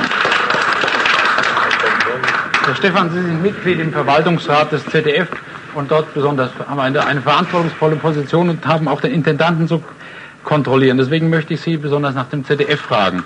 Das ZDF errichtet für 520 Millionen Mark die gigantischste, größte Fernsehstadt Europas in Mainz zurzeit. Da wurde früher gesagt, da kann gespart und rationalisiert werden. Wir sind jetzt an 36 verschiedenen Plätzen. Nun taucht in der Kommission im Kommissionsbericht der Ministerpräsidenten plötzlich die neue Erkenntnis des ZDF auf, man könne gar nicht sparen dort. Und da möchte ich Sie gerne fragen, ob Sie als Verwaltungsrat die Auffassung der Ministerpräsidenten teilen, dass eine solche Investition von 520 Millionen Mark für Gebäude und Anlagen wirklich nur zu verantworten ist, wenn dann auch etwas gespart und rationalisiert werden kann. Da teile ich sogar Ihre Meinung. Ich teile nur nicht die letzte Konsequenz der Ministerpräsidenten, dass man dafür Kredite aufnehmen kann. Dazu habe ich ja vorhin schon zu Herrn Groß einiges gesagt. Aber was tun Sie denn als Verwaltungsrat des ZDF zu der Stellungnahme, man könne gar nicht sparen? Aber ich bitte Sie, darüber wird man ja zu reden haben, wenn dieses Zentrum erst einmal eingeweiht ist und besetzt ist. In Punkt, dann ist alles bereits verbaut, dann ist nichts mehr zu machen. Ne? Nein, das hat mit dem Bau nichts zu tun, Gut. sondern mit der Rationalisierung. In, in puncto Stargagen ist das ZDF auch führend halten Sie Honorare von 30, 40.000 Mark für vertretbar, wenn sie an Sänger gezahlt werden, die überhaupt durch ihre Auftritte in Funk und Fernsehen erst ihr Schallplatten- und Tourneegeschäft ankurbeln. Ich bin sogar der Meinung, man könnte davon hochbezahlter Werbezeit sprechen. Die kriegen noch Geld für ihre Publicity. Für Eintagsfliegen halte ich solche Beträge nicht für angebracht. Aber Sie selbst haben einen ganz äh, großen Artikel geschrieben in Ihrer Zeitung und sich für die Stargagen, zum Beispiel im Fall Anneliese Rodenberger eingesetzt. Da sind Sie aber ganz schief gewickelt. Doch, im Gong ist der ja, dann müssten wir im Archiv nachsehen. Wir haben nachgerechnet, dass sie für 8,5 Minuten 30.000 Mark bekommen hat. Das war unsere Theorie. Wir haben wieder Zeit gestoppt. Aber nicht aus Gebühren. Aber nicht aus Gebühren, sondern aus den Einnahmen der Olympialotterie. Die hat das finanziert. Das ZDF zahlt glaube, äh, viel mehr Stargagen. Also ich möchte gerne mich, wissen, ob Sie ja, als Verwaltungsrat des ZDF... Lassen Sie mich dazu etwas sagen. Wenn es sich um gute Künstler handelt, die so und so lange proben müssen, na, ich habe, ich habe nicht von Schauspielern gesprochen, die sechs Wochen für eine Hauptrolle arbeiten und dann nicht am Theater stehen. Die ich habe meine ich. Ich glaube, gefragt, was haben Sie als Verwaltungsrat, das möchte ich gerne wissen, bisher getan, um diese Stargagen zu kontrollieren? Ist es so, dass Sie sich damit schon einmal beschäftigt haben? Gibt es den Beschluss, dass nur der Intendant das verantworten darf? Nein, wir haben uns mit dieser Frage mehrmals beschäftigt im Verwaltungsrat. Ich darf noch einmal sagen, für Eintagsfliegen im Schaugeschäft kommen Sie nicht in Frage. Ich möchte gerne mit Ihnen die Frage diskutieren, die Herr Bausch vorhin angeschnitten hat, der so sehr diese 1% verteidigt. Der WDR plant zurzeit einen chinesischen Sprachkurs für eine halbe Million Mark. Natürlich gibt es Leute, die sich dafür sehr interessieren. Aber die Frage ist doch die, das, das, Fernsehen ist ein Massenmedium und, die, und, ich möchte Sie fragen, ob Sie glauben, dass, dass, der Gebührenzahler zahlen muss, dass da ein paar Leute Chinesisch lernen können oder ob man auch den anderen Medien Buch und Schallplatte eine Chance geben soll, weil das vielleicht viel billiger kommt. Zunächst einmal konfrontieren Sie mich mit einer Frage, die ich nicht kenne. Sie können die ich zunächst glauben, einmal Höfer, Ihnen so nicht abnehme. Das ist hundertprozentig so. 39 Folgen zum Teil in der Volksrepublik China gedreht. Vielleicht kann es der Herr Bausch bestätigen, wenn er weiß es nicht. Aber der Herr Höfer tritt dafür ein und hält das für eine Aufgabe des Fernsehens. Darüber brauchen wir Marquardt, darf ich Ihnen dazu etwas sagen? Zunächst einmal würde ich das nicht begrüßen, möchte aber sagen, dass Sie jetzt am Rande herumplätschern, denn das sind alles keine Summen, die in Erscheinung Nein, die dritten, da wollen wir von was anderem reden. Das ist bereits gesendet worden. Die dritten Programme haben ein Ausbildungsprogramm für Manager gesendet. Sie haben gesendet Programme über Netzplantechnik, das haben Sie sicher gesehen. Das konnten Sie in jeder Programmzeitschrift nachlesen. Das ist auch, das berührt genau das gleiche Problem. Muss das der Gebührenzahler zahlen oder ist das, das ist für mich kein Minderheiten, Programm sondern ein Spezialistenprogramm? Oder glauben Sie, dass das zu den Aufgaben des öffentlich-rechtlichen Fernsehens gehört? Ich glaube, das gehört zu den Aufgaben des öffentlich-rechtlichen Fernsehens. Dankeschön. Aber nur eins, man könnte natürlich auch die Farbfernsehgebühr erhöhen. Aber dann könnte man sie so hoch machen, dass es tatsächlich nur ein Programm für die Reichen bliebe. Danke sehr, Herr Stefan. Und nun kommen wir zu den Schlussplädoyers. Herr Gross, halten Sie Ihr Schlussplädoyer bitte. Äh, meine sehr verehrten Damen und Herren, ich möchte nur auf einige Detailfragen noch ganz kurz eingehen. Die Stargagen, die berühmten, äh, sie, das sind, die sind ein gewisses Reizwort. Verständlicherweise, ich teile auch durchaus den Affekt, der in einer solchen Frage liegt. Man muss sich aber darüber im Klaren sein, dass mit dem Abschaffen der Stargagen das Finanzproblem überhaupt nicht berührt wird. Die Aufwendungen des äh, deutschen Rundfunksystems für Honorare betragen 8 bis 10 Prozent. Von diesen 8 bis, 8 bis 10 Prozent und nur von diesen machen die sogenannten Star, Stargagen 1 Prozent aus. Also mit dem Verzicht auf international angesehenes äh, Showbusiness würde die Finanzmisere von Deutschland Rundfunk und Fernsehen überhaupt nicht berührt werden. Nun mh, glaube ich aber, es gibt einige Tatbestände, die deutlich machen können, dass unsere Diskussion unwiderleglich erbracht hat, dass es bei der vorgesehenen Gebührenerhöhung nicht bleiben kann. Sie haben feststellen können, aus allen Darlegungen aller Zeugen, unbestritten ist, dass die Kosten für die Herstellung der Rundfunk- und Fernsehprogramme sich drastisch in den nächsten Jahren erhöhen werden. Wohingegen von den Einsparungen, von den Einsparungsmöglichkeiten, den vielberühmten, keinerlei deutliches Bild zu gewinnen war. Und in der Tat, warum nicht? Weil es, äh, weil es solche Möglichkeiten effektiv nicht gibt. Das kann man auch durch einen internationalen Kostenvergleich belegen. Die äh, ich beziehe mich hier nur auf ARD. ARD produziert, wie Sie wissen, zwei Fernsehprogramme und die berühmte Zahl von über 20 Hörfunkprogrammen. Und sie leistet das mit Einschluss von Deutscher Welle, Deutschlandfunk und RIAS mit einem Personal von 18.500 Leuten. Die BBC, die ungefähr genau das gleiche produziert, nur sehr viel weniger Hörfunk macht, nämlich bloß vier Programme, äh, erreicht das gleiche Ziel mit 23.671, also mit 5.000 Leuten mehr. Arbeitet also wesentlich teurer als unser Rundfunksystem. System. Ein Hinweis noch auf den öffentlichen Dienst. Wir haben in den, wir haben bitte? Haben Sind keine, ja, sind keine Vollprogramme. Die, äh, wir haben, wir, auch das Gleiche wird bewiesen durch einen Vergleich der Personalentwicklung bei ARD und öffentlichem Dienst. Während Bund und Länder, mit Ausnahme von Post, Bahn und Bundeswehr, die ich hier außer Ansatz lasse, von 1969 bis 1971 ihren Personalbestand um volle 10 Prozent erhöht haben, ist im gleichen Zeitraum das Personal bei der ARD um weit weniger als die Hälfte, nämlich knapp über 4 Prozent gestiegen. Ich fasse also zusammen, unwiderleglich bewiesen ist eine immense Kostensteigerung. Absolut nicht bewiesen ist die Möglichkeit der Einsparung. Unter dem Gesichtspunkt der Stabilitätspolitik ist die Gebührenerhöhung irrelevant. Die Gefahr der politischen Entpflichtnahme hingegen besteht sehr stark, wenn Ministerialräte von Staatskanzleien darüber anfangen nachzudenken, wo was an welchem Programm gespart werden könnte.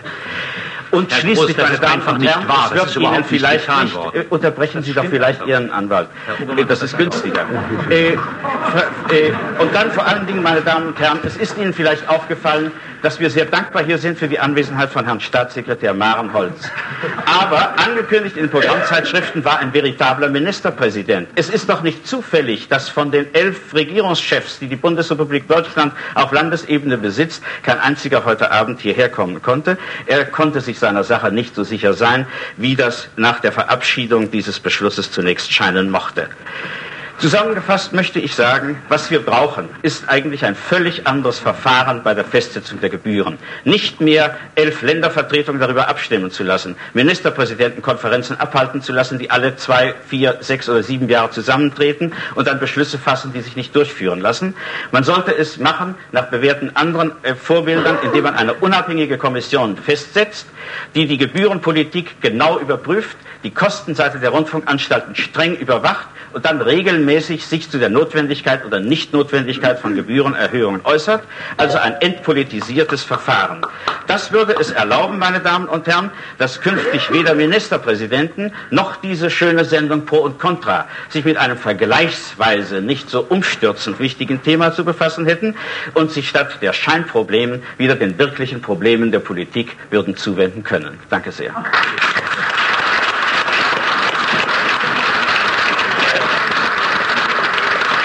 Meine Damen und Herren, ich habe den geschätzten Kollegen Johannes Groß und erfahrenen Fernsehmeister bei passenden Gelegenheiten immer für seine brillanten Formulierungen bewundert.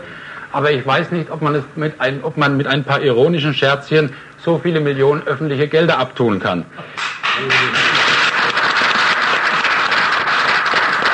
Zunächst einmal möchte ich Ihren Vergleich in, mit dem BBC in einen ganz entscheidenden Punkt korrigieren, der die Zuschauer wirklich ernsthaft interessiert. Nämlich, in England zahlt man 7 Mark Fernsehgebühr, wenn man Farbfernsehen sieht. Und wenn man nur schwarz-weiß sieht, was bei uns sehr viele tun müssen, die das teure Farbprogramm mitfinanzieren, dann zahlt man nur 3,50. Das man ist ein wesentlicher auch nicht Unterschied. ein ZDF mit, weil das kommerzielle Fernsehen aus sich selbst lebt. Das kommerzielle ist, BBC hat auch zwei Programme und, und viel mehr Hörfunkprogramme. Aber wir haben zwei Programme und müssen auch das ZDF mit äh, ernähren. Ja, aber Sie sollten mich nicht unterbrechen, weil ich habe noch einiges Wichtige zu sagen. Sie haben zusammen mit Herrn Bausch immer wieder damit argumentiert und es einfach abtun wollen, die Rundfunkneuordnung, die notwendig ist, sei Sache der Politiker und der Gesetze. Aber das halte ich nicht für eine Begründung, sondern für eine Ausrede, die man nicht mehr gebrauchen kann heutzutage. Die Intendanten sind die besten Kenner des Problems und sie müssen wissen, dass auf, und sie wissen es auch, dass auf die Dauer nur größere und lebensfähige und leistungsfähige Anstalten ein gutes Programm garantieren können. Aus ihrer Verantwortung heraus hätten die, hätten die Intendanten längst eine Reform vorschlagen müssen. Schließlich, und das ist ganz wichtig zu bedenken, da wir immer von den Ministerpräsidenten reden, schließlich funktioniert auch die Gebührenerhöhung nur per Gesetz und ist auch Sache der Politiker und der Ministerpräsidenten. Aber wenn es ums Geld geht, dann finden die Intendanten den richtigen Weg. Sie machen die Vorschläge und die Ministerpräsidenten ändern das Gesetz und beschließen die Gebührenerhöhung. Und genauso hätte man bei der Rundfunk äh, bei der Rundfunkneuordnung beschließen können, denn es gibt viele Aussagen von Intendanten, die sagen, die Senderbereichseinteilung ist außerordentlich unglücklich. Und was die Anspielung auf die historische Entstehung Herr Marquardt, haben wir doch angeht, getan. Bitte, ich möchte das Bild, auch wenn der Herr Intendant persönlich dazwischen spricht, möchte die Zeit dazu haben. Ja? Denn höhere Gebühren können allenfalls die. Gesetz, können allenfalls die Symptome ändern, aber nicht die Krankheit heilen. Die historische Entstehung äh, da wollen wir lieber nicht drüber reden. Das war ein amerikanischer rundfunkbesessener Feldwebel, der hat Radio Bremen erfunden und dann hat man gebaut, damit es nicht mehr abgeschafft werden kann. Dass ich die kulturelle Vielfalt abbauen wolle, das mag ich nicht auf mir sitzen lassen. Aber sehr gerne möchte ich die Vielfalt in Technik und Bürokratie abbauen. Sie nimmt nämlich dem Programm das notwendige Geld.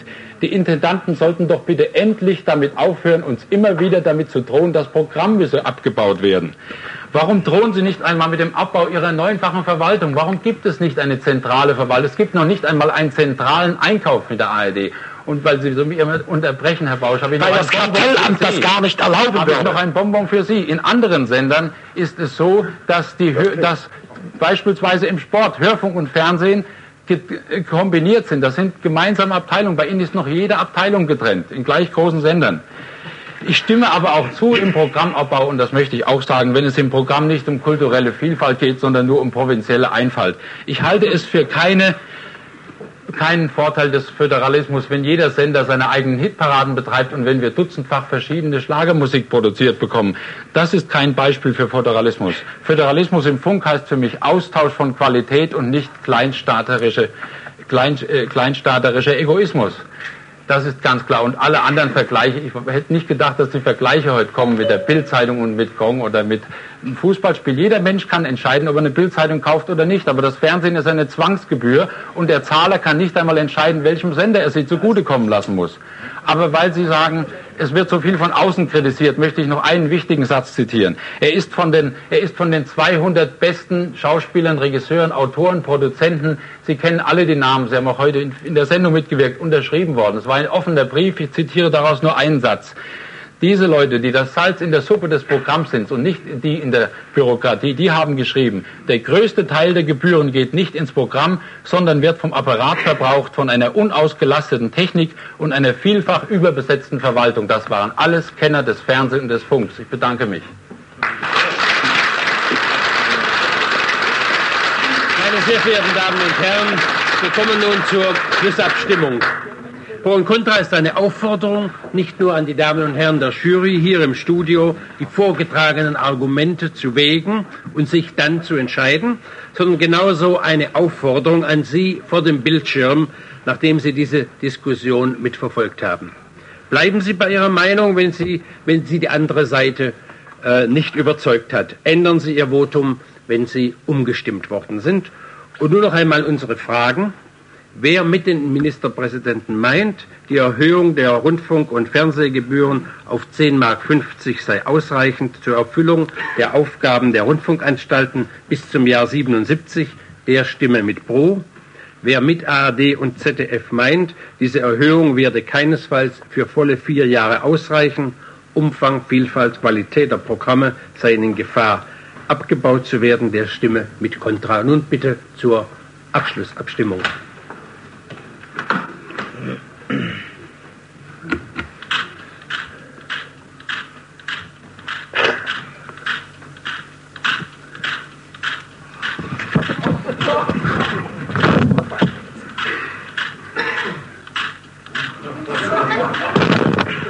23 zu 2. 23 zu 2. Und interessiert noch die Differenz. Sechs haben, haben sich umstimmen lassen in dieser Diskussion. Damit sind wir am Ende dieser Diskussion. Ich bedanke mich bei allen Teilnehmern. Das nächste Pro und Contra kommt in drei Wochen am 20. September. Auf Wiedersehen.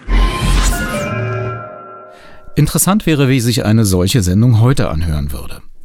Empfehlen Sie den Medienmagazin Podcast gern weiter mit einem Link, zum Beispiel zur ARD Audiothek mit der komfortablen blaue Zeitmarkennavigation in der App. Ansonsten seien Sie gern live dabei bei Radio 1, samstags zwischen 18 und 19 Uhr. Bis dahin. Radio 1 Medienmagazin. Vergessen Sie nicht, Ihre Antennen zu erden.